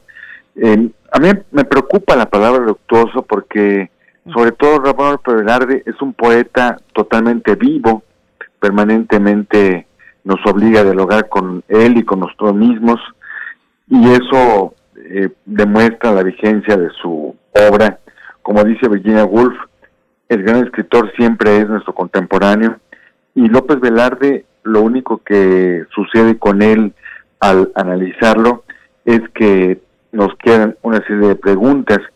Eh, Marco Antonio Campos, en su excelente diccionario López Velardeano, lo que, a pesar de todas sus investigaciones tan acuciosas, que nos obliga a leer con nuevos ojos la vida y la obra de Ramón López Velarde, eh, al final nos quedamos con una serie de incógnitas, porque él mismo plantea que la vida y la obra de López Velarde es una serie de interrogantes que nos dejan caminos múltiples por recorrer, por fortuna.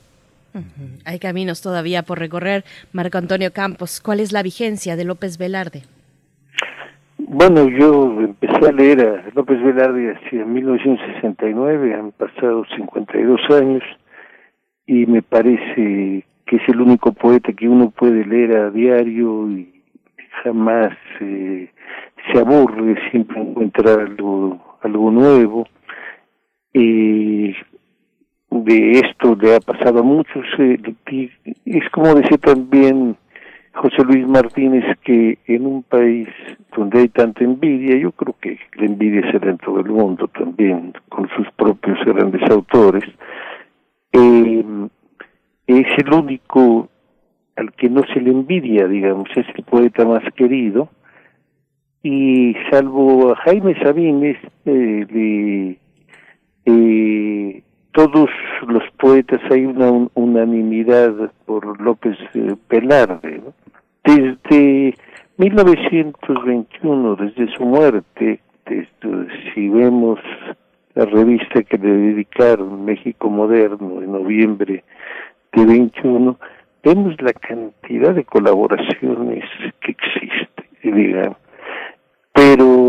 Eh, desde, desde entonces ya tenía a los, eh, a los grandes eh, eh, de su lado, salvo las excepciones, por ejemplo, ha- han hablado mal de él, ha hablado mal de él, eh, eh, perdón, Torres Bodet o Rafael Solana, pero eso eh, va y viene. Pero, por ejemplo, Tablada, eh, González Martínez, eh, el propio Vasconcelos, si, si, si se ve, si se ve eso, eh, tenían una gran admiración por López Velarde. Simplemente el retablo de tablada es absolutamente conmovedor y una carta que le manda a Rafael López, también al poeta Rafael López, que pertenecía al primer círculo de López Velarde, eh, casi uno se pone a llorar al leerla, sobre todo cuando dice le, tablada que al regresar a Ciudad de México sin ver a López Velarde, eh, va, va, a encontrar en la Alameda un enorme socavón que siempre se imaginó a López Velarde enterrado en su pueblo ya viejo, ¿no? Y Vasconcelos ahí, por ejemplo, en ese 1921, y yo creo que es el primero que se que resalta, aunque dicen que fue Villaurrutia, pero yo lo había dicho 14 años antes, eh, Vasconcelos, eh, que no se ha estudiado bien la relación de Vasconcelos y López Velarde, que es muy interesante, y mm. Vasconcelos apoyó en momentos claves a López Velarde, y en donde resaltaba algo que se ha venido repitiendo a través de todo el siglo, de que lo, una de las claves o la clave de la poesía de, de López Velarde, no sé si esté de acuerdo Vicente, es el misterio, ¿no? la, con González Martínez hubo algunas fricciones, pero ambos, eh, por ejemplo, con Rafael Rebolledo dirigieron dirigieron Pegaso y y López Velarde prácticamente conoció a, a todos los poetas y escritores de la época pese a su juventud.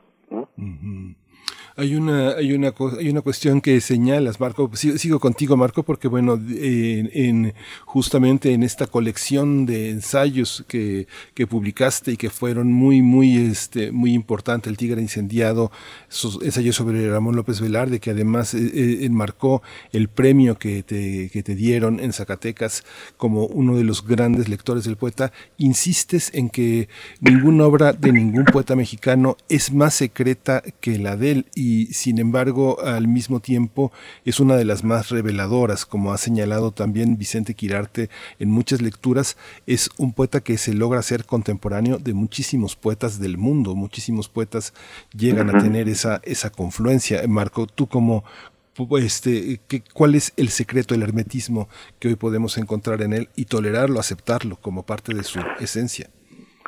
Mira, la, cuestión es que si, es hermético es difícil saber de, saber que eh, cuando pase, por ejemplo, mencionaba esos versos como dos de los más bellos de la poesía de López Velarde, cuando habla de la ignorancia de la nieve y la sabiduría del Jacinto, pues eh, nunca, los vas a poder explicar del todo, ¿no? Eso es la poesía a fin de cuentas. La poesía debe guardar un misterio, ¿sí? Eh, si no, es prosa. Automáticamente, si, si tú le entiendes todo, o sea, se le debe entender algo a la poesía íntimamente, pero la poesía no puede explicarse. O la explicas eh, eh, hasta cierto punto. Íntimamente la comprendes, pero no la puedes explicar del todo, y eso pasa con López Velarde. Tú lo dijiste muy bien.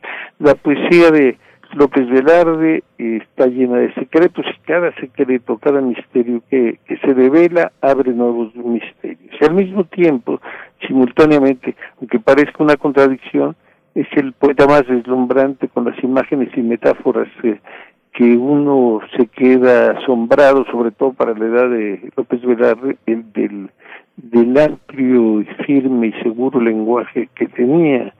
Eh, eh, realmente esa es, esa es la vigencia.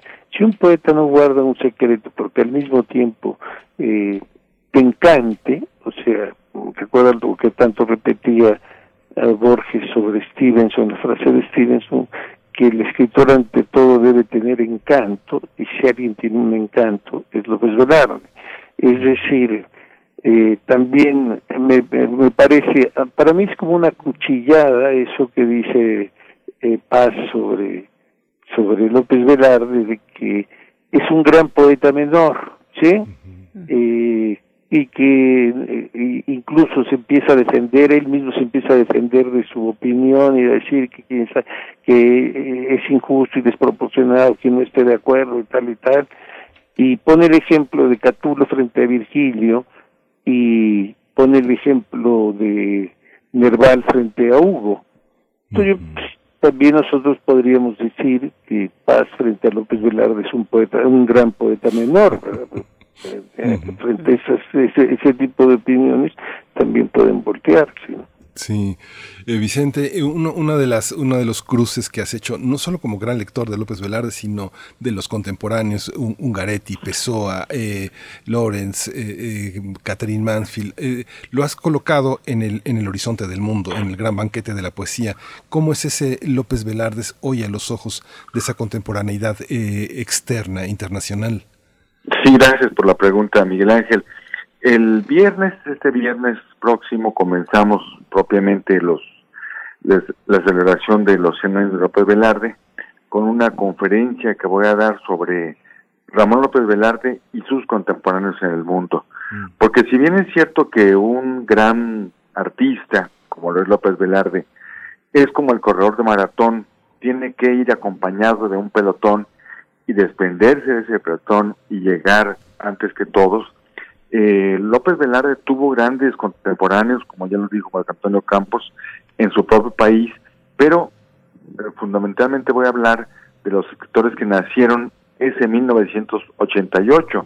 También, al igual que López Velarde, vino al mundo eh, en Lisboa Fernando Pessoa el 13 de junio, en Madrid Ramón Muelle de la Serna el 3 de julio, en San Luis, Missouri, Thomas Stearns Eliot el 26 de septiembre, y Thomas Edward Lawrence el 16 de agosto en Gales, el 14 de octubre viene al mundo Catherine Mansfield en Wellington, Nueva Zelanda, y en un hotel de Nueva York, el Gino O'Neill el 16 del mismo mes. Entonces es interesante ver cómo se relacionan, cómo se enamoran, cómo tienen su primer trabajo, autores que son absolutamente contemporáneos en diversas partes del mundo.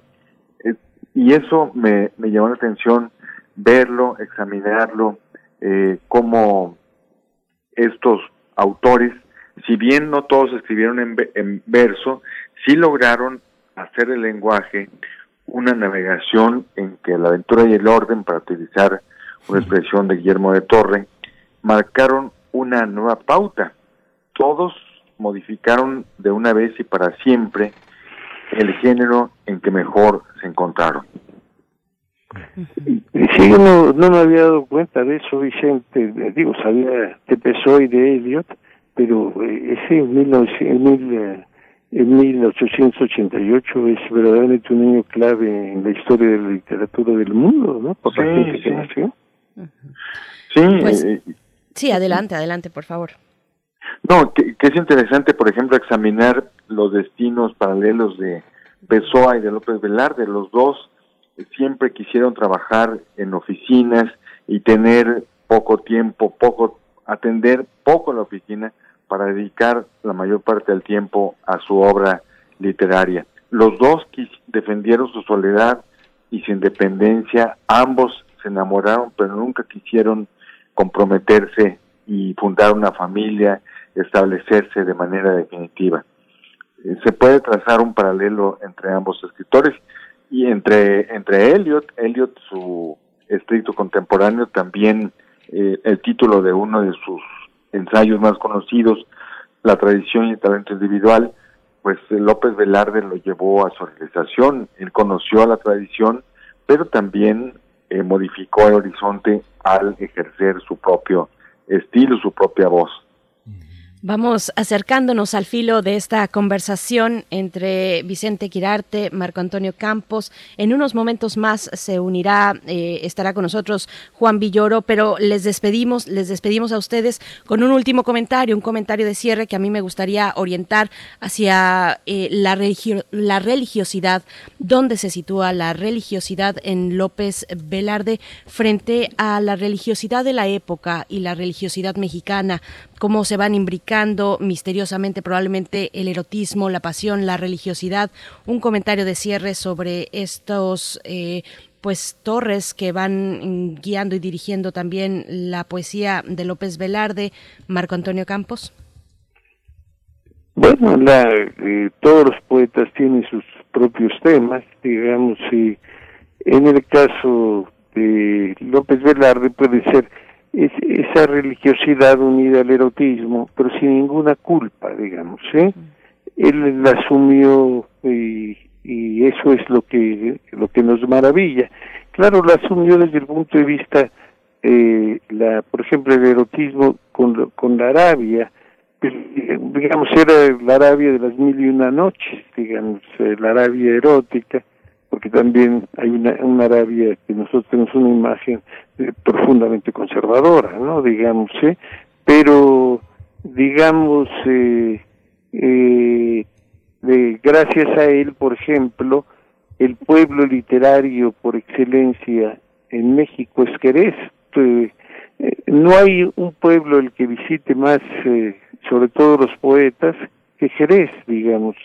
Claro, nos dio un Jerez de su niñez sobre todo, porque él vivió en Jerez realmente de 1888 a 1898, porque después se va a Aguascalientes y después se va a la ciudad de Zacatecas y después regresa a Aguascalientes y después va regresando las vacaciones a, eh, es cuando va cristalizando el amor por Fuensanta cojos de los ríos, digamos. Pero todo ese, ese, ese mundo que él vivió, esas eh, eh, pequeñas cosas que él tomó, como las tomaba Vallejo, de, hacer milagros con las cosas sencillas, o lo que él llamaba la majestad de lo mínimo, es decir, eh, tener versos así de pronto como cuando habla de de María Nevares, Ojos inusitados de sulfato de cobre, es, es uno de los grandes versos de la poesía mexicana, sí, porque se abre, primero te, te asombra y después no lo, tratas de, de ver, de, analizar el, el, alejandrino y se te llena de significaciones, ¿no? Y eso es lo que sucede mucho con López Velarde. Además, ¿Quién puede escribir? Lo, lo, lo, lo más importante también de, de López Velarde y al mismo tiempo lo más limitado es que, es que no tiene descendencia. O sea, todos los que han querido imitar a López Velarde eh, han fallado. O sea, tú puedes tomar algo de López Velarde aquí y allá, y, pero eh, que, digas, este es el discípulo de López Velarde, el gran discípulo, pues no, son, son imitadores o, o, hacen malas eh, malos poemas. Ahora, lo que es muy importante eh, y hay que resaltarlo que no lo hemos eh, tocado aquí es que es un extraordinario prosista, digamos. Muchas de las crónicas, el minutero y la crítica literaria son eh, además hechas en dos o tres horas, lo que uno eh, lo que uno se asombra no solo es de las ideas, sino cómo están escritos en tan poco tiempo y, y, y uno se pregunta todo el tiempo, pero ¿cómo hizo para escribir esto? Sí, ese es el milagro de, la, de esa creación. Pues Marco Antonio, muchas gracias por tu generosidad. Eh, seguimos leyendo con pasión tu diccionario López Velardiano, eh, El alumbre inmóvil y por supuesto este, este enorme libro de ensayos que es El tigre incendiado, que es, eh, ese eres tú, ensayos sobre Ramón López Velarde, El tigre incendiado. Gracias Marco Antonio Campos por esta mañana. Eh, gracias a ti. El alumbre inmóvil yo hice nada más el epílogo, este José Emilio Pacheco, ¿no? Sí, gracias. Muchas gracias, Marco Antonio Campos, cronista, ensayista, narrador, poeta y traductor. Y damos también en este momento, bueno, por supuesto, permanecemos con el doctor Vicente Quirarte y damos la bienvenida a Juan Villoro, escritor, periodista, miembro del Colegio Nacional. Juan Villoro, ¿nos escuchas ya? Bienvenido a Primer Movimiento. Todavía no. Todavía no, pero en, en un momentito más estará con nosotros y seguimos en esta en esta charla. Juan Villoro, buenos días. Todavía no nos Ahorita escucha, querido Miguel Ángel. Y yo quisiera compartir Sí, con sí. ustedes, Berenice, con esta provocación que tú nos hiciste de qué es López Velarde ahora, tengo frente a mí las palabras que escribió hace más de 80 años Javier Villaurrutia, que siguen siendo vigentes, y dice lo siguiente, en la poesía mexicana, la obra de Ramón López Velarde es, hasta ahora, la más intensa, la más atrevida tentativa de revelar el alma oculta de un hombre, de poner a flote las más sumergidas e inacibles angustias, de expresar los más vivos tormentos y las recónditas zozobras del espíritu, ante los llamados del erotismo, de religiosidad y de la muerte. Son palabras de Javier Villaurrutia que siguen siendo válidas después de más de 80 años de haber sido escritas. Y precisamente con Javier Villaurrutia es que damos la bienvenida ahora sí a Juan Villoro, que ya nos acompaña a través de la línea, escritor, periodista, miembro del Colegio Nacional. Juan Villoro, bienvenido a Primer Movimiento. Buenos días. Hola, ¿qué tal? Buenos días. Gracias. Pues bueno, estamos en esta charla ya un poquito empezados, un poquito calentando ya motores también respecto a lo que el Colegio Nacional ha destinado, ha preparado en el eh, aniversario luctuoso. Por aquí hablábamos también de la palabra luctuosa frente a la vigencia de López Velarde, pero finalmente esta fecha importante para celebrar y festejar las, las letras, la poesía y la prosa de López Velarde. Eh, pues cuéntanos, por favor, Juan El Colegio Nacional en estos momentos. Hablábamos mm, otro, otro pequeño paréntesis eh, para ponerte al tanto de, toda esta cuestión y estas charlas de la relación de Vasconcelos con López Velarde y precisamente el Colegio Nacional hablará de la Secretaría de Educación Pública. Así es que el micrófono es tuyo, Juan Villoro. Sí, eh, vamos a tener dos ciclos. Me imagino que Vicente Quirarte ya comentó del ciclo que él organiza y en el que yo también participaré, orientado hacia la literatura de López Velarde y a su legado siempre novedoso, como el propio Vicente decía hace unos momentos citando a Javier Villaurrutia, pocos poetas han tenido la resonancia que, que él ha tenido. Eh, José Luis Martínez, que editó sus obras, decía que es notable que en un país de díscolos como el nuestro, donde todo mundo desconfía o se pelea o no está de acuerdo respecto a ciertos valores literarios, eh, Ramón López Velarde haya podido unificar a voces tan distintas y haya sido el poeta más y mejor leído de México. Y en paralelo a, a este ciclo que coordina Vicente Quirarte, el historiador Javier García Diego y yo coordinamos otro que vincula precisamente a la Secretaría de Educación Pública la figura de Vasconcelos y al poeta de la suave patria, porque se cumplen 100 años de la SEP. Eh, José Vasconcelos fue fundador de el Colegio Nacional y por supuesto fue el principal y primer secretario de Educación eh, y él impulsó desde eh, su escritorio la edición masiva de 60 mil ejemplares del poema La suave patria poco después de la muerte de Ramón López Velarde. Sabemos que López Velarde murió a los 33 años, siendo un poeta muy respetado por gente de, su generación o un poco menor como Javier Villaurrutia, pero en modo alguno era un eh, poeta famoso ni consagrado. Y José Vasconcelos convenció al presidente Álvaro Obregón de que se decretaran tres días de luto nacional y además de que se editara el poema La suave patria en la revista El Maestro, con este tiraje masivo que mencionaba. Entonces, la fama póstuma de, López Velarde se cimentó en gran medida desde la Secretaría de Educación que empezaba su aventura. Entonces vamos a, a tratar de recuperar ese momento que fue absolutamente renovador del arte mexicano.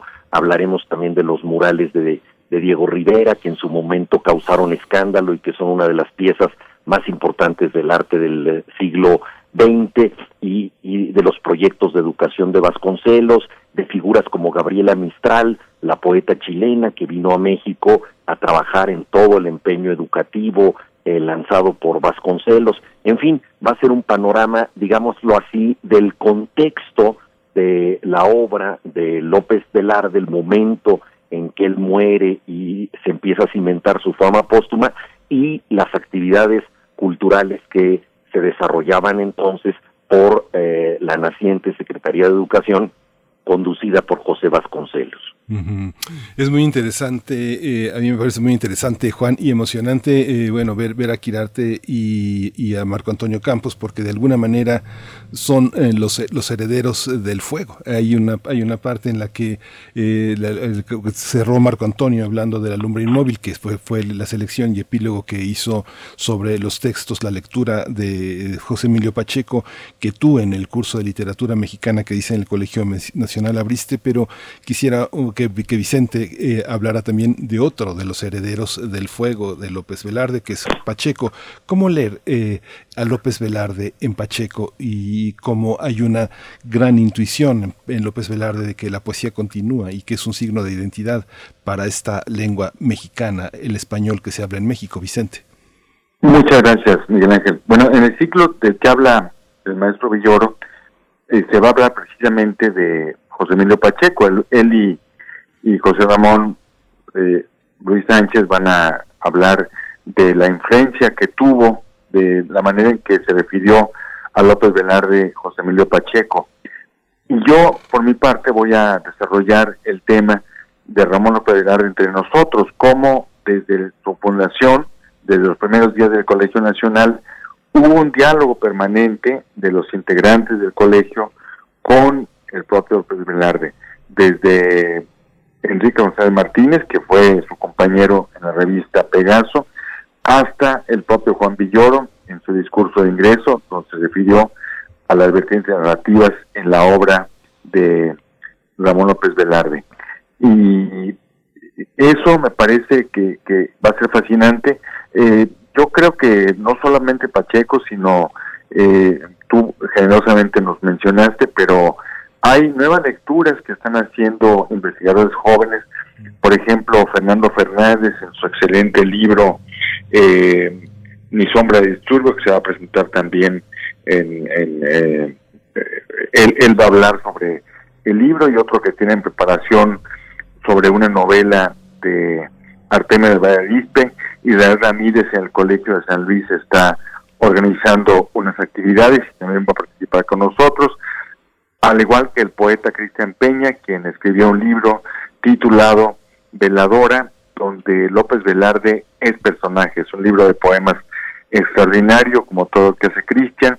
Ernesto Lumbreras, quien publicó un libro bello en su continente, en su contenido, titulado eh, Un acueducto infinitesimal, eh, Ramón López Velarde en la Ciudad de México. Y así, eh, por ejemplo, también invitamos a Marta Canfield, quien hizo una lectura eh, reveladora y nueva de López Velarde, la investigadora uruguaya que está en eh, Florencia, que son las ventajas de la pandemia. La comunicación a distancia permite que tener su voz a pesar de que no tengamos su presencia. Y el igual que Alfonso García Morales, el sevillano que se ha encargado de darle a Ramón López Velarde la dimensión internacional que merece, porque es un poeta que a pesar de su importancia no ha rebasado las fronteras. Hay una cosa con la que se despidió Marco Antonio Campos, eh, Juan Villoro, que es este asombro frente a la capacidad prosística de López Velarde, y tú en algún momento señalaste una, una cosa que también Paz eh, había encontrado en su propio trabajo. Eh, dijiste, el ensayo literario, la crítica, es una forma encubierta de la autobiografía. Explícanos, ¿en qué consiste esa idea, Juan? Bueno, yo creo que el ensayo literario es una manera de desnudarte no a través de lo que has hecho, sino de lo que piensas. Yo creo que eh, cuando uno eh, plasma la admiración que tiene por otro autor, las tendencias que le interesan en la literatura, etcétera, está diciendo lo que uno lleva por dentro y eso me parece que es un es un retrato íntimo, pero está hecho de ideas de modo que yo creo que el ensayo en su forma más eh, genuina, es una suerte de, autobiografía, conocemos una mente y eso eh, creo que está muy claro en eh, los ensayos, las crónicas de Ramón López Velarde, por ejemplo, en El Don de Febrero, en El Minutero, en donde él continuamente acude a pasajes de su propia vida. En ese caso es bastante evidente cómo eh, lo que él está narrando resuena con circunstancias muy personales y algunos de estos textos son ensayos teóricos de poemas posteriores. Por ejemplo, Novedad de la Patria puede ser visto como un ensayo en prosa de lo que después plasmará en su poema La suave patria, ¿verdad? Donde él pide que pensemos no en una patria de grandes eh, frases de héroes de bronce, sino en una patria íntima, cercana, una noción de pertenencia parecida a los sabores y los olores de nuestra infancia, esa evocación casera, juguetona, infantil de la patria, fue eh, la que plasmó en su poema más largo, la, suave patria, de modo que el ensayo suele ser eh, eh, esta especie de eh, striptease al revés, porque te vas descubriendo a través de lo que te pones, te vas poniendo citas de otros autores, vas eh, reflexionando sobre sus ideas, aportando las tuyas, y eso te va retratando, pero por dentro. Bien, pues estamos ya acercándonos al, al, final. Todavía tenemos algunos minutos, tal vez probablemente los de cierre, pero Vicente Quirarte, a mí me gustaría continuar con esta eh, idea en la que te quedaste, a pesar de la grandeza de López Velarde, no ha rebasado las fronteras. Un poco que la desarrolles, desarrolles un poco, un poco más y hablar de las traducciones en ese sentido también, cuando se habla de eh, rebasar las fronteras, ¿dónde están las traducciones de López Velarde? Sí, el propio José Emilio Pacheco se refiere a la versión que hizo nada más y nada menos que Samuel Beckett de Ramón López Velarde y a pesar de que lo tradujo a alguien como Samuel Beckett, pues sigue siendo un autor profundamente nacional. Eh, no obstante los esfuerzos de Marta Canfield con su excelente libro y de Alfonso García Morales en España para eh, editor de, de, de la obra de López Velarde, en Editorial Hiperión y autor de la página en la biblioteca Cervantes, autor de la página López Velarde, pues sigue siendo un autor que es profundamente nuestro, profundamente mexicano. Eh, no estoy seguro si, si eh, claro, si, si serían afortunadas las traducciones, si sería entendido por otras personas que no pertenecieran a México. No sé, eso es algo que no tengo la respuesta. Yo creo que es un autor profundamente nuestro. Eh, hace rato Miguel Ángel dijo una expresión, dijo que La suave patria es su poema más famoso, es el más recordado por eso. Sin embargo, hay frases como eh, bien lo examinó José Emilio Pacheco del poema profundamente oscuras, incluso para un mexicano. Un mexicano puede entender, como dijo Juan Villoro en su momento, muy bien eh, una pata que se come, que se mastica, que se le pasa la mano eh, como a una muchacha por la cintura, pero hay cosas que permanecen oscuras y está bien que así sea, porque es un poema que es para el futuro y no para el momento en que fue escrito. Eh, precisamente en el centenario de independencia se convocó a un concurso de literatura que ganó un poeta Carlos Barrera, a quien solamente recordamos de manera histórica porque ganó ese premio. Y el poema que se llama La ciudad de los cinco lagos muertos es verdaderamente abominable. No recordamos ningún verso de él, no hay voluntad de estilo, no hay búsqueda metafórica. Eh, lo que nos enseña y nos exige todos los días Ramón López Velarde. Hay, hay, oscuridad y un tejido entre misterioso y erótico también, del cual uno no puede escapar. Juan Villoro eh, es, un, es una especie de influjo también. ¿Qué decirle al, a los nuevos lectores o a los lectores jóvenes para acercarse a la lectura de López Velarde, Juan Villoro? Bueno, en el Colegio Nacional vamos a estrenar una obra de teatro que dirige Arturo Beristain y que escribí yo y que trata justamente de presentar a López Velarde en su vida y en su obra a los nuevos eh, lectores. Y la idea es que se enamoren de este poeta, un poeta muy cercano a lo que somos nosotros, como ya decía eh, Vicente Quirarte. Quizás ciertas cosas son intransferibles porque se requiere de una noción de pertenencia, de haber sentido esos aires eh, populares mexicanos en los eh, pueblos, en las plazas y haber estado ahí para saber lo que significa la poesía de López Velarde, pero nosotros tenemos ese privilegio, tenemos la posibilidad de estar cerca de un eh, poeta que estuvo apelando siempre a estas eh, costumbres minuciosas que son las que nos constituyen, el sonido de las campanas, el maíz que vemos en los campos, el relámpago verde de los loros que atraviesa el horizonte, un pequeño tren que va por la vía como un aguinaldo de juguetería. Todas estas características son centrales. Y tú mencionabas también el erotismo, él era un poeta católico y como tantos católicos sentía una tentación a la que a veces sucumbía. Con ironía decía que le iba muy bien con el credo, porque le resultaba fácil creer, pero le iba muy mal con los mandamientos, porque le resultaba muy difícil cumplir el credo. Y habló de sus funestas dualidades, ¿verdad? Por un lado, eh, la pasión espiritual y por otro lado, la tentación de la transgresión, del pecado. Y todo esto creo que nos constituye a todos nosotros, son decisiones que tenemos que tomar eh, a lo largo de la vida eh, entre el, querer y el deber, y, y todo esto forma parte entrañable de la poesía de Ramón López Velarde. Entonces, cuando uno va caminando por una calle y escucha las notas de un piano que salen por una ventana en una pequeña ciudad, pues uno puede evocar el piano de Genoveva, ese poema de López Velarde y así sucesivamente. Entonces son estampas de nuestra vida que siguen teniendo una gran modernidad porque como muy bien dijo Vicente Quirarte, los misterios de un gran poeta son siempre futuros, siempre hay algo que está por descubrirse, de modo que el mejor lector de López Velarde sin duda será el lector futuro.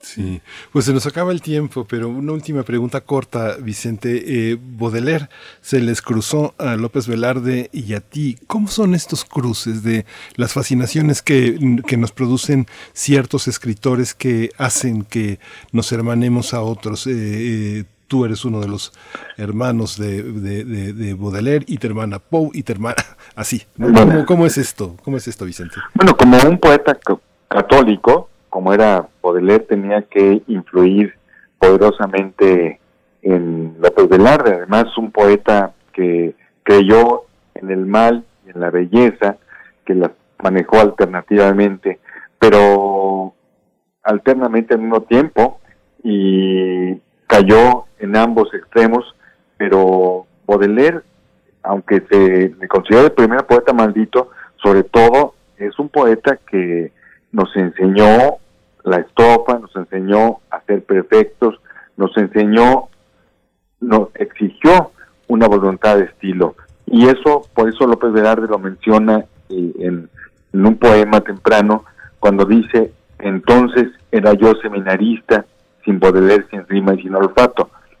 Eh, esta relación entre Baudelaire y López Velarde ha sido advertida ya por Javier Villaurrutia de manera muy aguda, también por Octavio Paz, eh, pero es un tema que no se agota. Yo creo que ambos, tanto Baudelaire como López Velarde, son autores que como están en los extremos de la religión y el erotismo entre la carne y el espíritu. Y eso los hace profundamente cercanos a nosotros, cercanos al hombre común, porque finalmente no están hablando del superhéroe, sino del hombre de la calle, del hombre que conversa todos los días con nosotros. Gracias, gracias Vicente Quirarte, gracias Juan Villoro. Quedamos invitados, invitadas a lo que ha preparado el Colegio Nacional para el caso de la presentación de Vicente Quirarte el día viernes 7 de mayo a las 6 de la tarde a través de las redes sociales del Colegio Nacional. Ramón López Velarde y sus contemporáneos es lo que podemos, podremos escuchar y ver y disfrutar por parte de Vicente Quirarte, quien nos acompaña. Muchas gracias, Vicente Quirarte, por esta charla Muchas gracias. siempre. Como siempre, por esta cercanía y, y por tanto cariño que, hay gracias, en estas, en Berenice. estas charlas. Mucho gusto en estar con ustedes. Miguel Ángel. Gracias, Adiós. Gracias, Juan Villoro. Muchísimas gracias, gracias igualmente. Y estaremos ahí, como siempre, como lo hemos estado y, y siempre con asombro ante las propuestas del Colegio Nacional. Muchísimas gracias. Gracias y los esperamos del 10 al 14 de mayo en el otro ciclo sobre Vasconcelos y López Velarde. Muchas gracias, Juan. Hasta pronto. Hasta luego, gracias. Hasta luego. Hasta pronto, Juan Villoro. Pues bien, ya son, nos eh, gana el tiempo, nos llega el tiempo, pero qué disfrutable de verdad esta charla, nos dicen y nos comentan por acá en redes sociales. Ojalá, este, dice Xochitl Arellano, traigan a los poetas de este lado, a los Uniteds, dice Xochitl, te mandamos un abrazo. Pues bueno, mm, querido Miguel Ángel, está hecha la invitación para que se acerquen al Colegio Nacional. Y quédense, y quédense con nosotros porque en un momento más estamos con Oscar de la Borbolla, con las esquinas del azar y justamente este ya ya casi está con nosotros. Vamos a oír música, vamos a despedirnos con Isla de Caras con la canción que se llama Despacio Bernice. Así es, nos vamos despacio. Quédense aquí en Radio UNAM. Mañana nos encontramos. Gracias a todo el equipo. Gracias, Miguel Ángel. Gracias. Esto fue Primer Movimiento. El mundo desde la universidad.